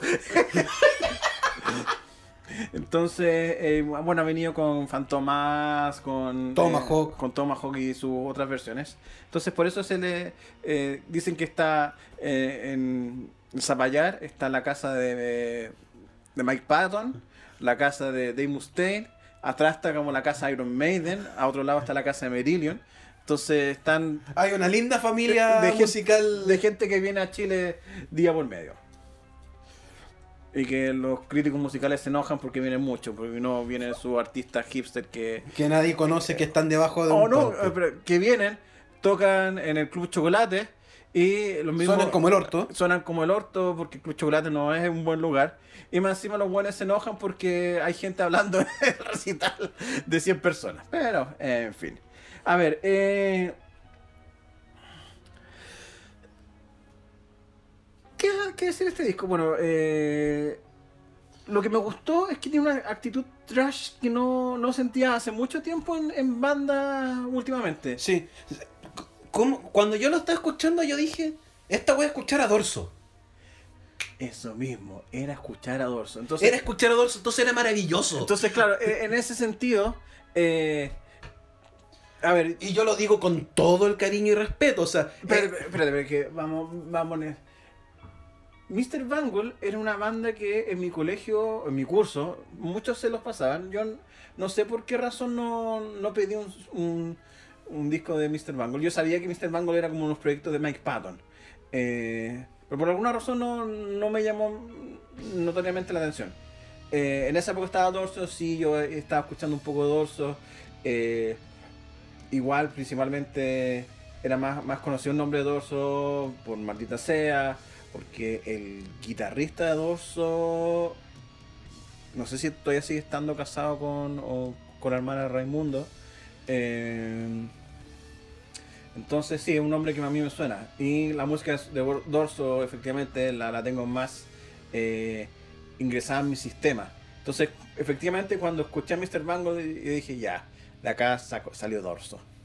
Lo cual se agradece, gracias Mike, Pa- Mike Patton por Dorso. Entonces sí, había muchas partes de- del disco de, de Mr. Bangle, que esto es un demo regrabado. Eh, de lo que leí, mm, es el demo regrabado, no sé si le agregaron más canciones, que se ha- mejoraron ciertos arreglos, pero eh, efectivamente es, es Dorso, la versión gringa de Dorso. Sí, es la versión Entendiendo que estos son antes que Dorso. Este demo de, es de- a ver, mm, este demo es de finales de los 80, el primero disco de Mr. Bangle es del 96. No, el primero de Mr. Bangle es como el 92. La pero Dorso también es de finales de los 80, entonces... sí, pero el, el, el dorso de finales de los 80 es distinto a. un poquito más distinto a, al- a Mr. Bangle, es como más. Eh, prog rock, prog metal, por así decirlo. Si alguien es conocido del Pera Cuadra, díganle al Pera Cuadra que saque la discografía completa, por lo menos en Bandcamp. Y no tengamos que bajar esos MP3 callamperos que Sí. suenan muy disminuidos. O, sea, Sí. o que, no sé, pues que, que lance un... Un compilado, un compilado. co- como el de Weichafe con toda la discografía. Por lo menos acá va a tener alguien que se lo compre. Un GoFundMe, no sé, pues y, demás hay gente que... Y, y se pone la plata. y se pone la plata, o sea... Sí. Dorso es una banda que vale la pena tener. Yo he hecho tres GoFundMe, o sea, eh, Kickstart, Kickstart, el de Jordan Roots, el de Nita Strauss, el de Devin Townsend. Ayuda a tres artistas. O sea, de los tres, el, el único que me, me siento como orgulloso de haber ayudado es el de Devin Townsend. El de Jordan Roots igual me sentí un poco decepcionado. El del Nita Strauss hay que matar al, al que grabó ese disco porque era amigo del baterista que coincidencia, el novio de Anita Strauss. Entonces, en un disco solista, donde la estrella tiene que ser la guitarra, Anita Strauss es una guitarrista, suena más la batería. Sí, es como para ir a bombardearlo. Ya, entonces esto era eh, eh, discografía. Claro, eh, The Raging Wrath of the Easter Bunny demo. Eh, claro, el primer disco de Mr. Bangle es del 91, es Mr. Banco. Y el. Claro, eh, si esto no es. Si, si Dorso no sacó el, eh, la referencia a Mr. Bangle, no me la creo, porque el 95 Nadie se la. Espera, nadie te la compra. el, el 95 sacaron un disco llamado Disco Volante. Y Dorso un par de años después sacó el disco Blood. ¿Coincidencia? No lo creo. No lo creo. Ya, entonces, eh, sí, eh, para cualquier fan de, eh, de una cosa muy freak, Mr. Bangle es totalmente recomendable. Sello de aprobación. Dedito para arriba para, para Mr. Bangle. Ya, hemos pasado por un mar de discos metaleros con bolas peludas y todo eso. Pero como eh, En la tradición. la tradición es tratar de ser lo más amplio en, en el espectro eh, musical, optamos por eh, tratar de salirnos de nuestras normas y hacerle tributo al artista preferido de Nicolás, Taylor Swift. ¡Fuera! Y con esto se termina el podcast, nunca más vamos a grabar. No, no, no, ya. Eh, No, y de, de- Ya, a ver. A ver, eh, ¿Escuchaste álbum? sí, pero, ya, pero es que deja... ¿Voy yo primero? Vai tú primero. Ya, vamos a sacrificarnos a los dioses. Eh, yo antes de, eh, de Folklore no había escuchado nada de Taylor Swift. A, a- a lo, a lo más los singles que de repente suenan y cuando Nicolás lo escucha. Dice que escucha todo, todo in the Shadows, pero yo paso por acá y está sonando Taylor Swift. O sea, a mí no. Y como que Nicolás ve tres veces el mismo capítulo, todo in the Shadows con Taylor Swift. Entonces, no, Es que tiene unos chistes muy buenos, pero fino. hechos, no opiniones. Entonces, eh, bueno, yo sabía quién es, que Taylor Swift es, la- es como la cantautora más poderosa de- del momento. De hecho, eh, comparándolo con el siguiente personaje que vamos a ver después, eh, en la página Wikipedia ponen como hito importante que Taylor Swift tiene una, una fortuna de 300 millones de dólares. Entonces, ya. Eh, y eso, bueno, yo sé que Taylor Swift existe desde, desde 2010 en adelante, o sea, no es que yo no sepa quién es, sé exactamente quién es, qué hace, qué no hace. Eh, efectivamente, claro, la, la canción que más conozco es Shake It Up. Porque la han utilizado en comerciales y como que eh, se notó mucho en su cambio de personalidad porque fue tema Shake, Shake It Up. Eh, no Sí, sé, fue tema. Yo vi ese tema. con su bolera de Nicolás de 1989. ¿Por qué hiciste eso, Taylor? No. ya, entonces, eh, sé exactamente qué es el personaje, pero nunca, eh, nunca me, dije, ya, voy a escuchar una canción de Taylor Swift. Y, claro, pandemia, eh, de repente YouTube, a diferencia de otras personas que... yo debo tener la bendición que a mí a, mí a YouTube no me, no me aparecen videos de neonazis ni, ni, ni cosas raras. Eh, porque no, no veo ciertos canales Que llaman a esas cosas raras. Esas, esas cosas, cosas raras. Generalmente todos los canales nerds, por desgracia, llaman a eso. Yo no tengo tanto canal nerd, eh, o, o parece que los, los- mis nerds son muy buena onda porque no, no me aparecen videos de neonazis. Cu- ¿Cuándo me apareció un video de un neonazi? Cuando una, una amiga compartió el video de la teoría que eh, eh, Pedro Pascal quiere irse Mandalorian porque no está con el casco y en realidad es una campaña de todos estos hueones porque se burló del, del triunfo de Trump. Anyway, eh, entonces Taylor Swift, escuché Cardigan, que es una de las canciones que está acá. Que del álbum llamado Folklore. Ya dije, "Ah, está, está interesante. Y esto. Y bueno, cuando salió el tema dije ya, démosle un- una oportunidad a, a Cardigan y, y a su disco folklore y démosle la alegría a Nicolás a escuchar, escuchar Taylor Swift. Mira mi alegría. A ver, Mírala. lo escuché la primera vez y fue una cosa empalagosa. De hecho, estaba un disco hipster de tomo y lomo. Ahora dije, ¿por qué tan, tanto hipster acá? ¿Por qué- Porque no era una chica country, una chica pop. Y viendo quién son los colaboradores, un señor llamado Aaron Dessner. ¿Quién es Aaron Dessner? Él es uno de los miembros fundadores de The National. The National es uno de los padres fundadores, uno de los próceres del hipster. Eso explica mucho. Eh, y, y otro, de los eh, colaboradores, o sea, de hecho son dos colaboradores, es Dresner, o Dessner, y Jack Arnoff, que es de una banda llamada The Bleacher, o Bleacher, que él eh, cultiva el indie pop y muchas de las eh, Sigue. Eh, muchos de los periodistas de, de prensa dicen que él es como el responsable de generar el puente entre el mundo mainstream y el mundo de las ma- de las bandas hipster. Entonces, claro, me- merece que una un- Merece una- que una muchedumbre lo pase encima, pero. Pero no, no seamos malas personas. ¿Qué? No seamos tan malos y respetemos la vida. Que le caiga un camión. Un yunque, para que sea comédico. Un yunque. Un rayo, no sé. No sé, a ver. Ya, entonces, claro, eh, la primera vez que lo escuché, sí, fue empalagoso y era. Ay, ¿por qué hice esta weá? Tanto así que. Por tratar de huevearme saliste más para atrás. Te lo merecí. Espérate. Tanto es así que. eh, cuando.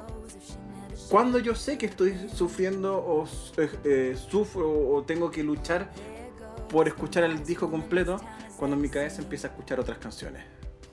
Cuando mi cabeza empieza a sonar otras canciones mientras escucho una música, es que el disco ya. Ya, le, le tuvo que dar una segunda y una tercera escuchada y ya ahí como que las canciones me empiezan a hacer orejas. Pero sí, es un disco muy ah, empalagoso y como que demasiado pretencioso.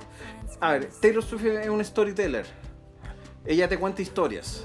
Lo que pasa es que tú tienes que enganchar con la historia. Y si no engancháis con la historia, ya te cuesta. Ahora,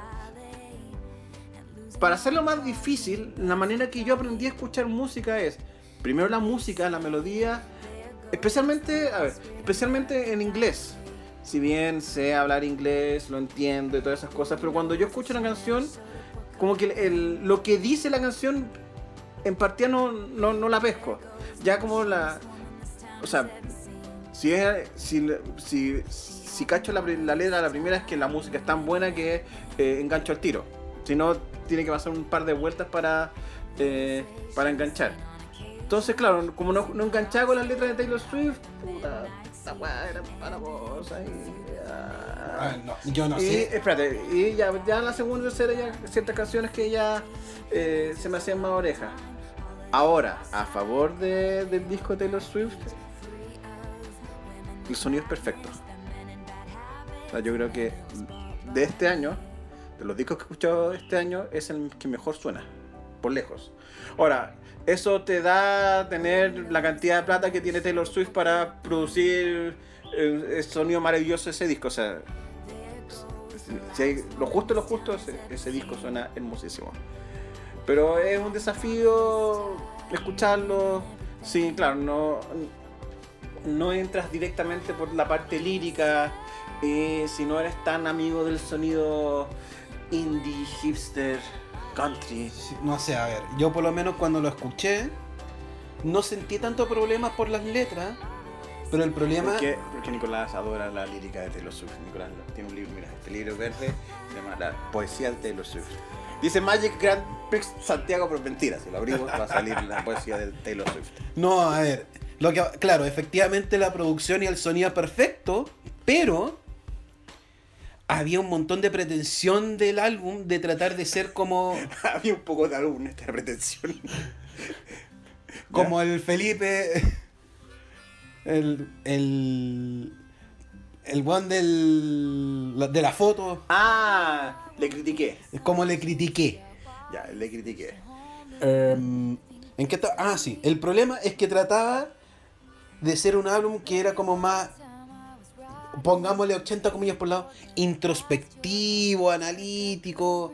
Entonces, claro, la- las melodías todas eran bases de piano con la voz de Taylor. Y la producción de fondo con arreglos, qué sé yo. Las ya la primera canción bien, la segunda ok. Pero ya la cuarta y la quinta es como. Ya, pues aburrete de la pretensión, pues weón. No, podía hacer todo el álbum así. Y fue todo el álbum así, pues weón. 56 minutos. Y 16 canciones de, de esta misma weá. Ya, de repente agarraba una guitarra, pero para hacer como un rasgueo, una pequeña secuencia, con, la, con estas bases de fondo, con estas melodías, que se notaban maqueteadas. Si yo tengo que comparar este álbum con el de otro artista, lo tengo que comparar con el de Hayley Williams. Y Hayley Will y el álbum de Hayley Williams le vuela la raja a este. Sí, sí. Me, me iba a enojar, me estaba enojando, pero. No, no, no. No, ya. Sí, me gustó mucho más el de Haley Williams, Es por que acaso. busca, como apuntan a lo mismo, pero el de Hayley Williams lo hace desde un punto de vista crudo emocional, pero que no abandona una idea de hacer, de hacer música pop que tú podáis sentir a la primera. Esta weá como que se notaba ma- maquinadamente, meticulosamente pensada para hacerte creer que esto estaba siendo introspectivo. Entonces, y las letras, y las letras como que ya me, no, chao, no, no me interesaron porque no, no soy el público objetivo para Taylor Swift ni para sus letras, entonces tampoco voy a intentar jugar, jugar ese tema. Ok. Ahora. Obviamente. te- Entonces- te- te- ya, dale. Pero bueno, como es Taylor Swift, le tuvieron que dar 40 premios al mejor álbum del año, siendo que el de Hayley Williams arrasaba con esta wea. Y el de Weekend es mejor que, que este. Y al de Weekend lo bajaron. Y hay todo un escándalo porque no, no, a The Weeknd no pusieron ninguna. Ninguna. O sea, The Weeknd tiene la mejor canción del año. Eso no. Hay que ser un.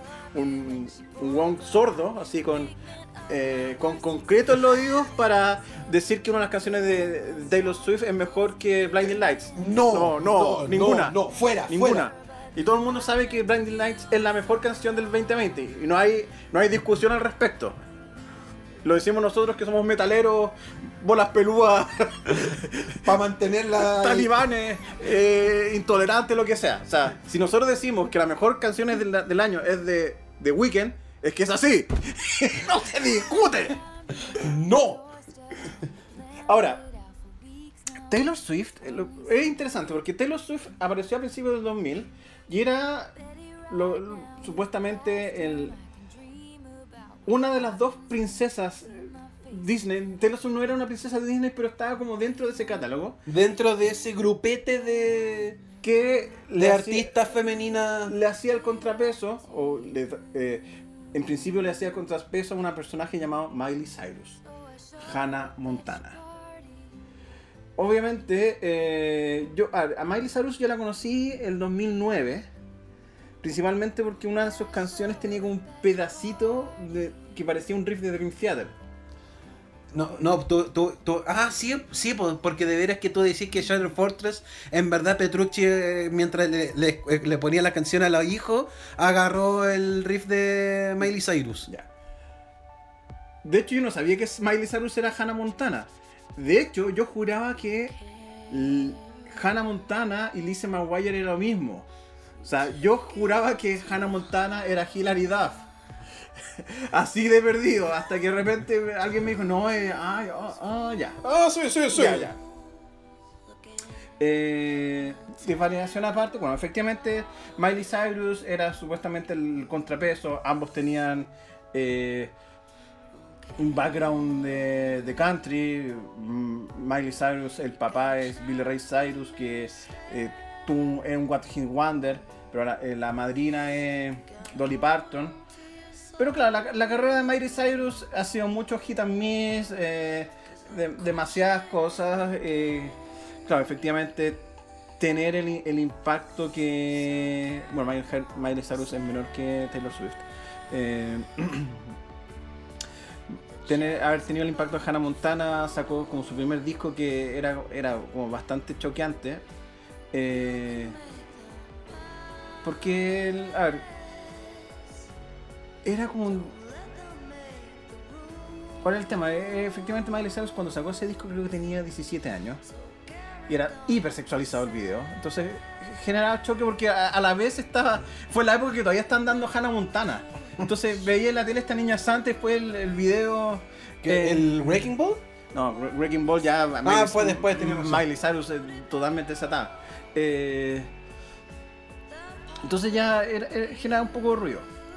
¿Qué pasó? Efectivamente, Miley Cyrus eh, le pasó el síndrome de, la estrella de la estrella joven que se, puso hiper rebelde.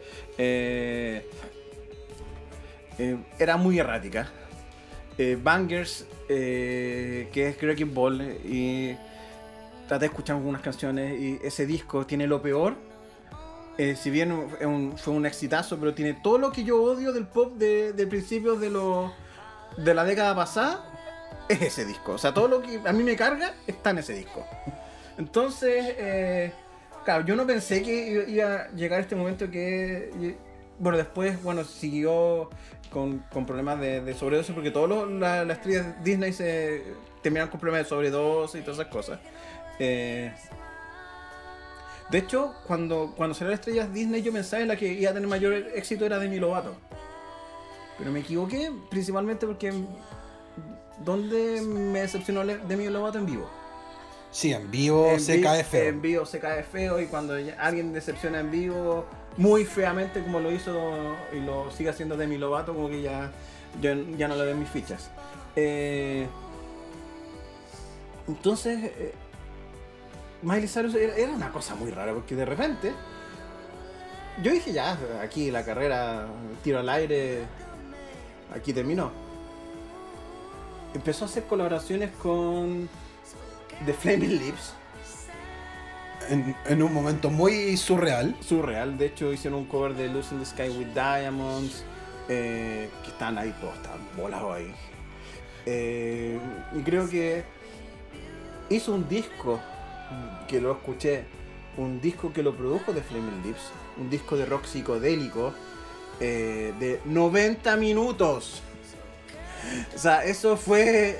A ver, era muy raro el disco, pero también costó escucharlo. O sea, yo, lo, yo nunca había escuchado nada de Miley Cyrus eh, por voluntad propia. De hecho, esto lo. lo- lo- la, la razón, bueno, ya voy a llegar a eso Vamos a llegar ahí, Vamos a llegar eventualmente. eventualmente. Eh, la razón de por qué esto dije, oye, por el single que voy a mencionar eh, anteriormente. Entonces empecé a revisar la, la carrera y, y tenía esta, esta wea rara de Miley Cyrus con The Flaming Lips. Entonces lo, lo tuve que escuchar, porque Flaming Lips es una banda que, que me gusta. O sea, uff, costó. Costó, costó, costó escucharlo, o sea. eh, Y, a ver, y cuando a nosotros nos cuesta escuchar un álbum es porque, uff. O sea, eh, nosotros tenemos tolerancia para escuchar weá. pero es que no, no es malo, pero lo que pasa es que Es denso. Es denso, era un disco denso. Y no pensé que el personaje. O sea, en rigor era un disco de Flaming Lips travestido. Era Flaming Lips con, con Miley Cyrus. Después, eh, creo que ya está en la pasta misma. Y creo que lo agarró Dolly Parton y como que la, la enderezó y sacó un disco que se llama Younger Now. Que, como en esencia, es. Fue como una versión así más limpiecita de ella y como un poquito más, más arreglada. Pero dije, ah, ya, o sea, no, ningú- ah, no he escuchado ninguno de los discos de Miley Cyrus, solamente algunas canciones eh, de- dentro de esta semana para, para hacerme el contexto. O sea, los únicos discos que he escuchado así completos es el de, que hizo de 90 minutos con Flaming Lips, que fue toda una experiencia psicodélica, y eh, el Plastic Heart que, que, que estoy viendo ahora. Pero un poco para... Porque encontré eh, interesante la historia de, de Miley Cyrus entre todo. Entonces ya dije, bueno, o sea, en su momento cuando, cuando caché que volvió como a su, a su raíz country, dije, bueno, va a estar ahí y yo creo que se va a perder. Porque bajo ninguna circunstancia eh, le iba a competir a Taylor Swift. O sea, Miley Cyrus es una mosca cagona al lado de Taylor Swift. Y eso es la... Mediáticamente hablando. Mediática, o sea, de- dentro de- del impacto musical. Mediáticamente hablando, yo creo que está, está por ahí, por los escándalos de Miley Cyrus y todas esas cosas. O sea, Ya, el, ya. el Free the Nipple, el, que se le quemó la casa, etc. pero claro, si ha- hablando de una carrera musical, Taylor Swift se tira un peo y mata a Miley Cyrus, y eso es la verdad. El, el tema es que, claro, Miley Cyrus necesita tener como alguien que la guíe. Y el 2018 Llegó ese guía. eh, llegó ese guía llamado Mark, Mark Ronson. Mark Ronson, efectivamente. Mark Ronson es, el, es un cantante, pero es productor. Y fue el productor que lanzó la fama a Amy Winehouse. De hecho, él fue el productor de los dos discos de Amy Winehouse. De los dos discos de Amy Winehouse.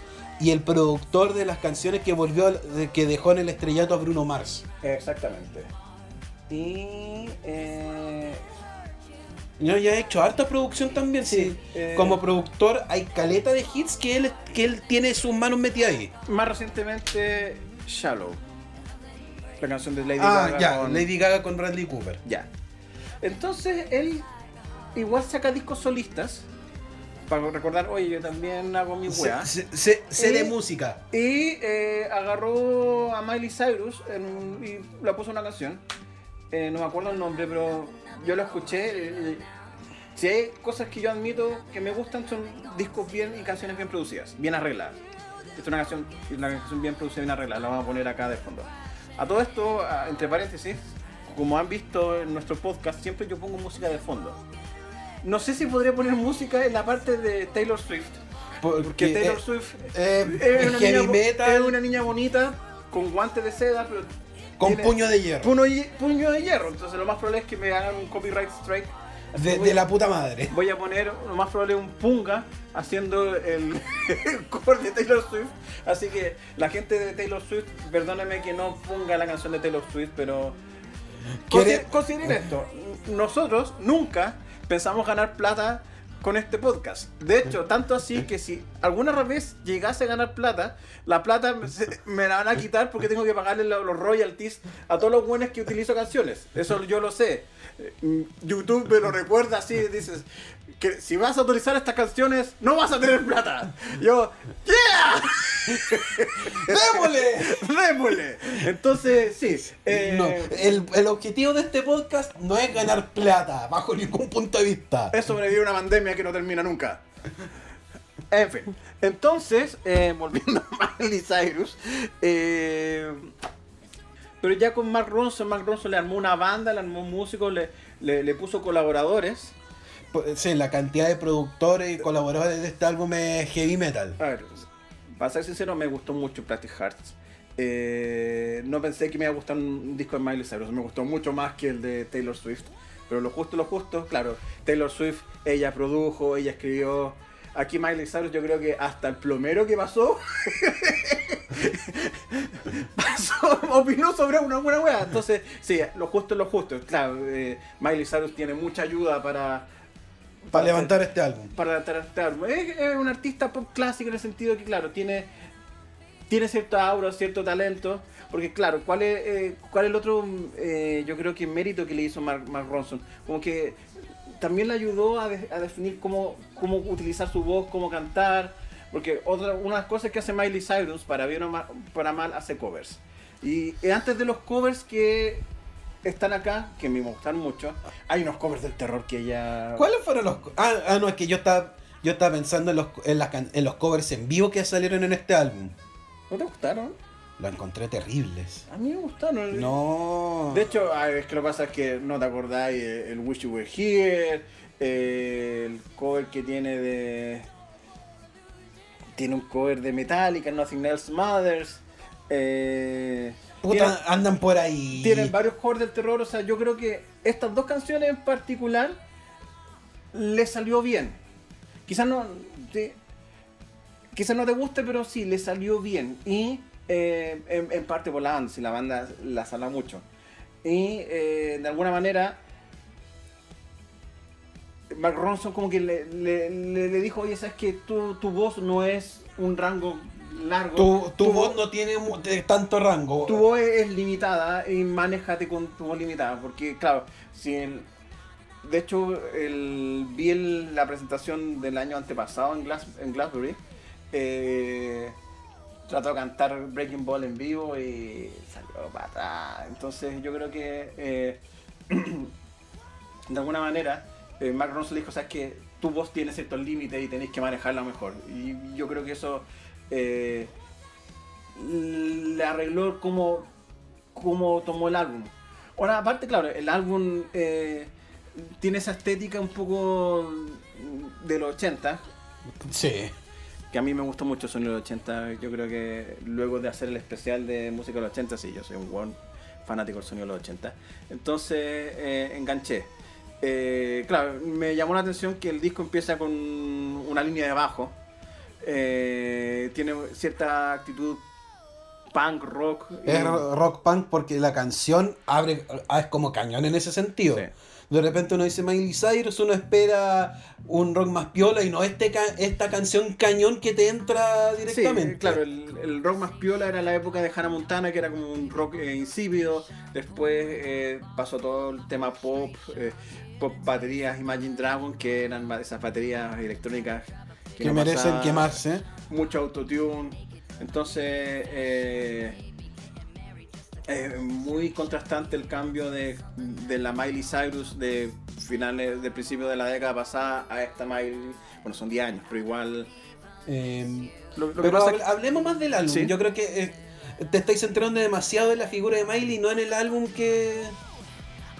Es que yo creo que el- es que para explicar el álbum hay que explicar la figura. En este caso en particular. Eh, a ver, ¿cuál es el tema? Por ejemplo, acá hay muchos. Hay muchos temas de que. Por ejemplo, hay, hay demasiada referencia sonora a los 80. Así es. En una de las canciones yo dije, oye, pero es el feel de. Es el. la- el, el sonido de la batería Phil Collins en In the Air Tonight.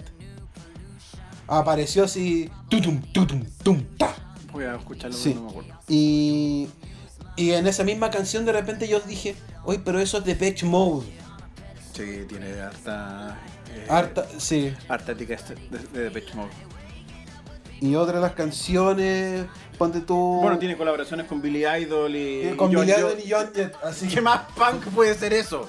Sí, pero en general como que lo que me gustó mucho el álbum es que las canciones más punk o punk rock, las bas- las baterías eran más baterías naturales. Sí. Cuando iba a ir a las canciones más pop, las baterías eran más electrónicas.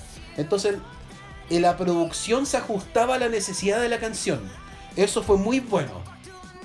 Entonces, que eso, que eso es algo que debía haber visto Taylor Swift, por ejemplo. Que la producción se ajustara a lo que necesitara la canción. Así es. Eh, por ejemplo, Prisoner, el coro es Physical de Olivia Newton-John. A mí me, me sorprendió que. eh, porque Prisoner creo, que- creo que está Dua Lipa. No, no sé si en esa canción o en una después. no, no sé si está en Dua Lipa, esa es. Pero lo, lo que pasa es que generalmente cuando hacen colaboraciones, eh, en algunos casos las colaboraciones como el, el colaborador se nota mucho que pone su parte. Aquí Dua Lipa se adaptó a lo que necesitaba la canción. Y, es, y ese es el tema de qué es lo que debe hacer un buen productor. Sí, nuevamente, claro, hay que ser claro que habían 300 millones de productores, entonces obviamente tenía que salir bien. Aunque a veces no, no ocurre eso. Aunque a veces no ocurre, o sea, podéis tener 300.000 productores, pero si tenía Axel Rose en su peor momento, da lo mismo la cantidad de productores. Sí, entonces eh, es un disco bueno. No, no, hay, no hay vuelta que darle. Eh, claro, es el mejor de Miley Cyrus porque los otros no tampoco es que sean, sean maravillas. Eh, pero sí denota una maduración de, de un artista que yo pensé en un momento y dije ya va a morir ahí en el olvido, en una carrera country. eh, En Nashville. En Nashville, un poco más controlada. Pero fue una grata sorpresa. Eh, ahora todos dicen que, claro, en ese sentido Miley Cyrus en un tiro al aire, quizás el próximo álbum util- eh, utilice eh, A son- Will.i.am. Y sonidos guturales o, o, no- o no sé, pues haga colaboraciones con al- eh, el Dalai Lama. Entonces puede ser que esto sea como un, un- una estrella fugaz en una carrera bastante errática. Pero si a mí me dicen, ahora recomiéndame un disco de Miley Cyrus, yo diría el Plastic Heart. Sin lugar a dudas. Entonces sí, eh, si me hubieran dicho Cristian Rosa eh, Cristian Rosa recomienda a Miley Cyrus. eh, en 2010, a mí mismo, de partida nuevamente me, me asustaría. porque, De, de hecho, me volvería a asustar. ¿Por qué además hiciste el 2004 y ahora aparecía el 2010? Decídete. Decídete. Sí, ¿Por qué me, me- me atormentas eh, en el pasado? Entonces, sí, eh, sería raro que yo estuviese recomendando un disco de Miley Cyrus, pero lo justo justo, es un disco recomendable. Por sobre el de Taylor Swift. Y esto nos va a llegar unos Uf, sí. una, una cantidad de samurai fanáticas de Taylor Swift.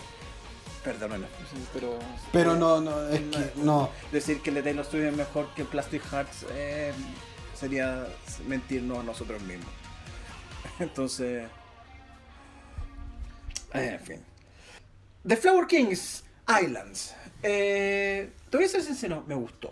A ver, el Islands yo encuentro que es el mejor álbum que ha hecho Flower Kings en esta última década. Pero tú dijiste que te había gustado más el, el pasado. No, no, yo no, yo, yo no dije eso. ¿Qué te dijiste? No, yo no dije eso. ¿De, de verdad? Yo dije, no, yo dije que este, yo dije que el álbum pasado era bueno, pero yo dije que siempre, siempre dije que este era mejor. A lo mejor me escuchaste mal. Ya, bueno, puede ser. me escuchaste mal, pero de verdad yo creo que este álbum en particular es buenísimo. voy a. eh, Efectivamente, eh, es un disco doble. Que. Como yo mencioné en, en tiempo, o sea, hoy por hoy, para yo sentarme a escuchar un disco doble, es que tiene que ser muy bueno. O sea, tiene que ser muy bueno para yo sentarme escuchar un disco doble y no aburrirme. Porque ya, mi- claro, mi, mi- mis niveles de atención eh, han bajado. Y considerando unos 20 años escuchando rock progresivo, eh, efectivamente uno, uno afina el oído y tú cachas al tiro que esta weá funciona o no funciona. Me pasó que, claro, por extrañas razones, eh, claro, de la disc- discografía de, de, de Flower Kings, como que la, la sigo hasta el Adam and Eve, que es del 2006. Hasta la Damanim. Porque después no recuerdo el resto de la discografía. De hecho, creo que no, no he escuchado nada del. Quizá el de Solution Rose, pero no estoy tan seguro. Entonces, puse este disco. Quizás con la idea rara que. Como que con, con esa idea preconcebida que no era tan bueno. Como, como te escuché mal. Y lo escuché, me gustó al tiro. Dije- o sea, tuve, me dio felicidad escuchar un disco de, de Hace rato que escuchar algo me daba felicidad. Entonces, lo primero que me, me, me hizo preguntar es por qué no escucho tanto de Flaming Lips. O sea, perdón. De eh, Flower Kings. De Flower Kings. Que es una pregunta rara, efectivamente. The Flower Kings es una banda que me gusta mucho, pero si yo veo mi- mis tracks, porque por, por desgracia no, no estoy en, en la moda de Spotify, eh, estoy en la, en la moda más neurótica de las FM que ahí tengo registrado lo que escucho. No escucho tanto de, de Flower Kings, siendo que es una banda que se merece escucharlo mucho más. Es lo más cercano a como yo consigo el rock progresivo. Ah, eh, eh, Así como llegué un poco a, la, a, a esa realización, porque el Islands me gustó mucho. O sea, eh, un disco que a la primera dije, ya está guay la raja. eh, no todos los días pasa. No en estos años. No, y, y se nota. Es que se nota. En el álbum se nota que hay ideas nuevas dentro de la fórmula Flower Kings. Entonces, tiene nuevas melodías, nuevos sonidos. Es un disco de Flower Kings a todas luces, pero eh, se siente. Se, o sea, se se, siente renovado. siente renovado. Entonces. Entonces, esa es la, la experiencia que te da. ah, y, y- y nuevamente, es un álbum doble que uno no puede dejarlo, en general uno no puede dejarlo correr tan libremente, o sea, hay que estar más o menos pendiente, escuchándolo, y no se, y no se siente pesado para nada. Así es. Bueno, son- es cortito porque el- son 50 y 40. Ah, 90 minutos, Más o menos. Sí, más o menos. sí. Eh, Pero, o sea, cortito para los estándares de álbum doble. Porque tenía de repente Neil Morse que hace álbumes de, de 75 minutos cada uno. Sí. Ahora, hay infinitas bandas que no alcanzamos a tocar, pero si escuchamos, pero se hizo una editorial porque si no estaríamos cuatro horas acá. Así es, Nicolás quería eh, hablar de Neil Morse. Yo, Neil Morse solista, eh, me cuesta pasar un poco, lo admito. Especialmente solista y canuto. Uff, uff, uff, uf, eso a nivel, de, nivel Flaming Lips 90 minutos es. es, es no, que- es, de- es denso, eh, es Es denso. canuto, proselitista, así como Dios te castiga, Dios te salvará. O sea, el, di- el disco que sacó Neil Morse se llama Jesus Christ the Exorcist. No, no, eh, no se llama así. Ese es otro álbum. Es otro álbum. A ver, este álbum es el Sola Gratia, que es una continuación de la historia que comenzó del Sola Sola Escritura, que es la historia de Lutero. Ya, ya, sacamos, sacamos de ahí, sacamos de ahí. No, por eso no quería hablar de, de Pero, Morse. pero el single es maravilloso. El single es muy bueno. Pero me- mejor hablar del. Bueno, ya. Sí, no, pero Eh, retomando. Ahora, si quieren escuchar a Neil Morse Transatlantic, eh, los primeros solistas, el de, Mil- de Neil Morse Band, que. eh, El Similitude of a Dream. El Similitude of a Dream. Ya, eh, efectivamente. O sea, tiene cosas buenas, pero cuando es Neil, Neil Morse solo en parada canuta, hay que tomar un bus de alejamiento así rápido. Un amigo mío te va a matar por eso, pero bueno. ya. Entonces, ¿qué viene ahora? Tránsitus. Acá un montón de gente te va a matar, weón. Yo adoro a Ireon. Ireon eh, fue una, es una de mis bandas favoritas de, eh, de la década pasada. Para mí la trilogía la trilogía de Electric Castle, Electric, Universal Migrator y Human Equation. Human Equation es una de las cosas que me, más grandes que existen en el rock pro- no moderno. Eh, eso sí, claro, yo creo que después de eso a, a Iron le ha costado hacer el pick. El...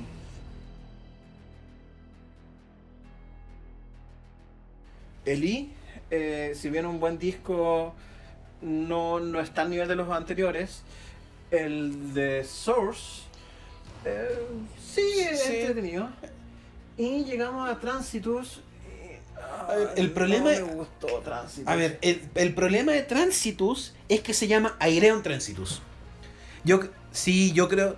Porque si te ponen Aireon, tú tenés mucha expectativa detrás. Porque si, si hubiese sido otra cosa. Llámese. No, no, no daba para fuera, que fuera Star One. Pero sí daba para tenerlo como un proyecto más de Arjen Lucasen. No daba para un Aireon. Ya, y si hubiese sido un, un proyecto de Ari Lucas tampoco me hubiese gustado, para ser sincero. A ver, eh, ¿cuál es, eh, qué es lo que, qué es lo que pasa? Eh, de partida, creo que en ese hubo un mal uso del, del narrador. Creo que el, el narrador estaba sobreutilizado. Sí. Eh, Yo creo que quedó con la- que creo que quedó con se obsesionó mucho con el uso que, que le dio al narrador en el electric, el hincho de Electric Castle Live. Es que, a ver, el, el uso del narrador en un disco de música necesariamente tiene que ser con música de fondo. Este narrador era él, en la, hasta el principio era con música, pero después terminaba la canción, la canción se cortaba, aparecía el narrador y era el narrador en silencio. Eh, claro, lo, que- lo que pasa es que la gracia, nuevamente, claro, este debe ser un disco que está muy, muy apegado a la letra. Eh, para los que no son de, de lengua materna inglesa, que uno tiene que, por, mucho que uno trate de hacer entre comillas en la traducción, igual eh, uno hace ese ejercicio mental de, hacer la traducción. Entonces, eh, igual la música de repente te ayuda a, a generarte un mood y a contextualizarte. Estos quiebres que ocurrían. eh, llegó el público a, a opinar. De hecho, encontraron que tránsito es un tema polémico, así que vinieron. De nuevo, Ah, no sé- Sí, así que Motita, venga para acá, arriba. Ah. Entonces yo le dije. a ver, yo le dije a Nicolás que encontré y lo sigo encontrando mejor el de, de- de Astonishing, que es mejor que este. Y a mí en particular no me gustó el de Astonishing. Entonces, claro, de hecho este disco lo encontré una excepción. Eh, el segundo CD lo encontré más entretenido, pero como que... eh, no sé pues, si lo, lo comparo con el, in- el- el inicio del Into Electric Castle o incluso el, inicio del The Source. eh, no sé, el- Sí, este, eh, este tri- este disco es, lo- es bastante eh, deslavado. De hecho, y una de las cosas que me molestó, ya entiendo el contexto, eh, o sea, Marcela Bobbio que es la estrella en The Human Equation, acá eh, es como el- la goma de Simón Simons. Y claro, a mí no me gusta la Simón Simons como vocalista. O sea, no, no me llama la atención. Entonces, claro, hay varias cosas que varias decisiones que te. a mí me, me, me jugaron en contra para decir, no, lo recomiendo. No, no lo recomiendo. Eh, no sé. O sea. Si, no, si a ti te gustó, bien. O sea, me- Después que te, te, te lanzaré por la ventana, bien también. no, es que yo, a ver, Si no- no- yo no, no logro sentir toda esa dureza que sentiste con el, con el álbum. ¿Pero no encontraste bueno? Lo encontré, es que lo encontré entretenido hasta que me, hasta que me senté a leer las letras, weón. Y el problema es que las letras, cuando de repente me dicen The Human Equation, Uy, sí, e, ese, ese, ese recurso The barato. Universal, Esa The wea- Universal Migrator, y fue como. Ese recurso ¿Por barato. qué? Recurso ¿Por barato. qué? ¿Por qué? Ahora, eso sí, el toque de la referencia a Into the Electric Castle estuvo entretenida. Eso yo lo encontré entretenido. Sí, pero. Pero Igual- a nivel de letra y a nivel de trama, que alguien normalmente logra en, en los álbumes hacer muy buenas tramas, esta weá está muy mal hecha. Ay, ay, ¿por qué me iban a pegar a mí? Tú estás diciendo que esta weá es muy mal hecha. A nivel de letra, a nivel de letra. Pero obviamente, a ver, Nicolás, el Arjen hace los discos en, función de la historia. Entonces si la historia está mala, porque no, no me dio para. O sea, lo escuché ayer. No, no me dio para darle más atención de que efectivamente esta es la historia de un weón que se muere y que está como en el, purgatorio, que se llama Tránsitos, y eh, ya, ya, ya, ya. Pero no, no me dio más para efectivamente eh, sentarme a, a escuchar. Entonces, si tú me estás diciendo que la lírica, donde porque Arjen efectivamente te crea una historia y te hace música alrededor de la historia, es mala, de ahí es una colina para abajo. Pues eh, sí, efectivamente hay, hay, hay álbumes que su música es buena, sus letras malas, pero eso salva, salva la canción. Pero de la manera que construye Arjen las cosas, o sea, si la fundación que es la historia es como la gallampa, eh, no sé. De hecho, el, el final lo encontré medio anticlimático. Para mí fue una excepción este disco. Es que, a ver, lo que lo que en verdad debe pasar es que yo estoy tratando de evitar a todas luces tener que decir que esta weá fue mala. Dila, dilo. Tení- Ponís cara de sufrir, ponís una cara de. Sí, en este momento, lástima que no, no tengamos cámara. Nicolás pone esa cara de como que quiere decir algo, como, trata de, de lucharlo. Dilo, la weá es mala. Puta, sí, al final del día el álbum no pasó. No pasó. Y es una pena porque efectivamente. Nos Aire- encanta ir a... Airion nos, nos encanta, entonces eh, decir que esta weá es mala duele, pero. Puta la Ahora, Y sorry por lo que viene. y para hacerlo peor, lo que viene. Obviamente, eh, a nosotros que nos escuchamos metal y rock progresivo, nos dicen que somos efectivamente eh, encerrados y que no escuchamos otros géneros. Entonces, claro, efectivamente, la gracia de, de estos especiales es que nos abrimos a otras cosas eh, que no las hacíamos hacer, o sea, que nos salimos a escuchar. Hemos hecho muchas cosas que jamás íbamos en- sin de no ser por este podcast no haríamos. O sea, hemos escuchado Drefkila, hemos escuchado una serie. A ver, serie- hemos escuchado tres kilas Eh, y con las debidas consecuencias. con o sea, las debidas consecuencias, eh, nuestras neuronas desaparecieron por un buen rato. Eh, o sea, no solamente Drefkila, sí. De hecho, Drefkila es, es lo mejorcito de, un- una salagarda de, De pelafustanes. de señores que obviamente no voy a volver a escuchar en mi vida. Eh, Voluntariamente. voluntariamente nos hemos abierto a, a, a-. De hecho, hemos eh, le, le hemos perdonado, por ejemplo, a Jefe, que ya no lo odiamos tanto. Habla por ti. Con las tablas sigue odiando. En fin, pero Porque corresponde. Nadie Jax y Jefe. Entonces, en el, en el odio condensado de Nicolás.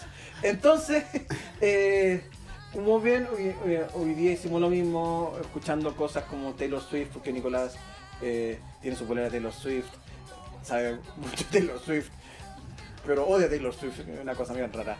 Eh, Miley Cyrus, etc. Pero aquí viene la, El golpe de gracia. el golpe de gracia. Si existe algo que está más de moda que todo lo que hemos hablado, es el K-pop. Y ¿Y cuál es la banda emblemática del K-pop en estos momentos? BTS. BTS sacó eh, un disco en noviembre de este año, por eso está dentro de, de esta categoría.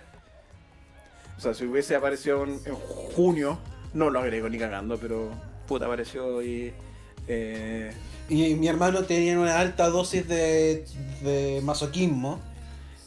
Es un disco de 30 minutos. Que en realidad es una excusa para... Para sacar plata. A ver, que, eh, vamos por partes. A ver, el K-pop es una máquina de hacer plata. Eso no, no hay duda. Es un estilo visual donde construir una épica en, en torno a sus personajes que todavía me, me cuesta entender. De hecho, con un conocido en, en Twitter eh, decía que irónico que eh, el K-pop eh, haya sido como el gatillante del estallido social y esas cosas. Y efectivamente muchos de los seguidores del K-pop en Chile eh, están alineados con la izquierda. Entonces yo le dije, bueno, es cómico considerando que su ídolo es producto netamente del capitalismo. Entonces me respondió una weá porque no, no creo que sea esa la razón. Es decir, no, es que ellos entienden que son explotados por el sistema. Entonces, Entonces, ellos ¿qué- idolizan a mártires.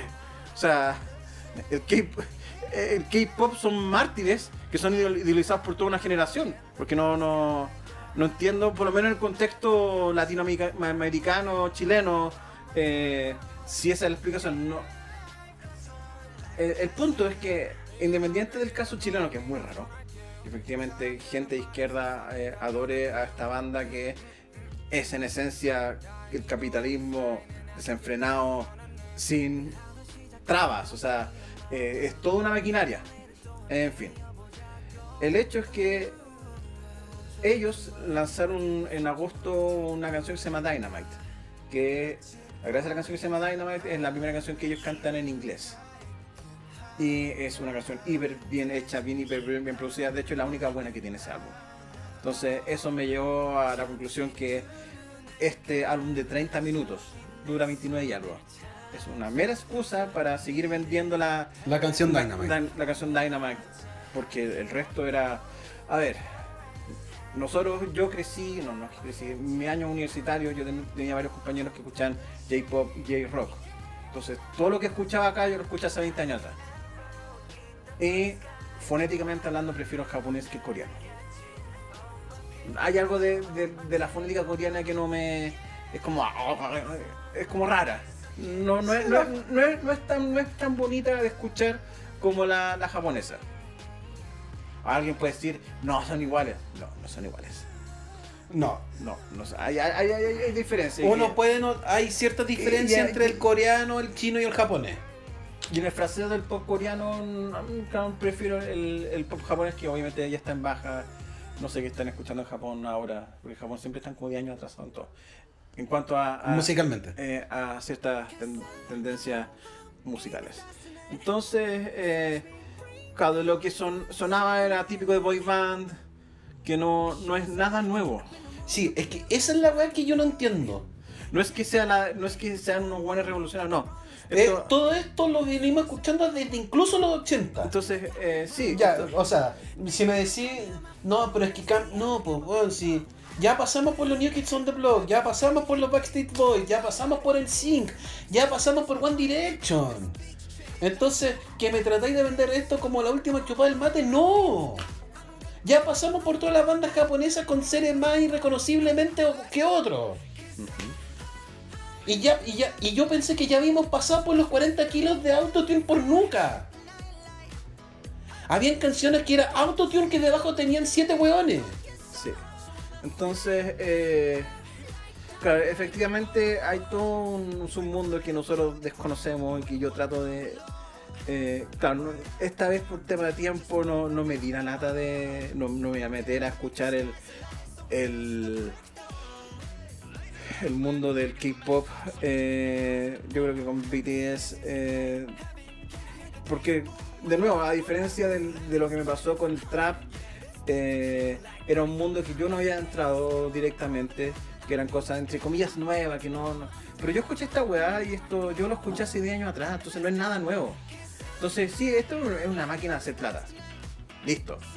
Que está apuntado a una generación más joven, que le armaron una épica, que yo creo que, no sé, o sea, para ellos sí son como los grandes héroes que no son grandes héroes, son producto de un marketing gigantesco. Que no quieran ver eso no es problema mío, no es problema de mi hermano, es problema suyo, pero en fin.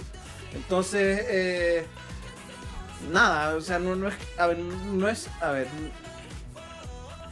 es muy bien producido todo lo que queráis, pero no es nada nuevo. O sea, Dynamite es lo más nuevo y Dynamite es, es como escuchar un poco a Bruno Mars. Sí, Sí, era como escuchar una canción de Bruno Mars. Era como escuchar una canción de, Bru- de Bruno Mars. con siete hueones. Que, y, y que de rep- Y que hay- también- hay- y que hay como dos que puedes reconocer que tienen voces particularmente distintas y el resto son 40 capas de, auto, de autotunes y otras 20 capas de efectos especiales. No sé en el caso de Dynamite en particular, eh, pero... Pero yo, en, yo hablo en general de, las de las canciones que estaban en esta en esta en este llamémosle álbum de 30 Sí, porque minutos. esta weá eh, eh, es un poquito más que un EP. De hecho, Yo esto podría de- ser un EP. De hecho, ca- sacamos ese track ahueonado que tienen porque tienen un track de dos minutos y medio que los buenos hablan. Claro, no me di la lata de buscar la letra y de decir, pero pusieron un track de dos minutos y medio de que los buenos hablan. Que lo más probable es que esto lo, lo saquen en una versión deluxe, que es un video de ellos hablando. Entonces, claro, efectivamente esto... A ver, esto no es una banda musical, esto es un producto visual. Porque si lo escucháis, eh, lo escucháis solo, eh, a lo menos que seáis joven y efectivamente te dé lata de re- recorrer el- los 120 años de música pop que hay, puede ser como la gran maravilla, pero claro, nosotros ya somos señor- señores acabados, entonces estamos, estamos de vuelta, entonces eh, esto no es nada nuevo. Entonces, recomendamos eh, eh, BTS. Eh, prefiero que escuchen One Direction, Sing. O sea, de hecho, si, si están escuchando One Direction, Sing, eh, Ya escucharon BTS. ya escucharon BTS. Entonces, Ya, ponle un poco de toques de música eh, J-Rock, J-Pop. Es que claro, eso- si, si es que necesitáis eh, ser popular y hablar con personas del tema, sí necesitáis escuchar BTS. Pero si te importa tres callan porque quieres escuchar música buena, pues, hay otras cosas mejores que BTS. Sorry.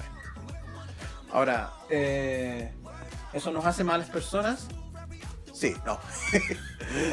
Pero, eh, que es la verdad, entonces no, no puedo decir. ¿Es, ¿Es la sensación del momento? Sí. Quizás no lo entendamos, trato de entender las cosas.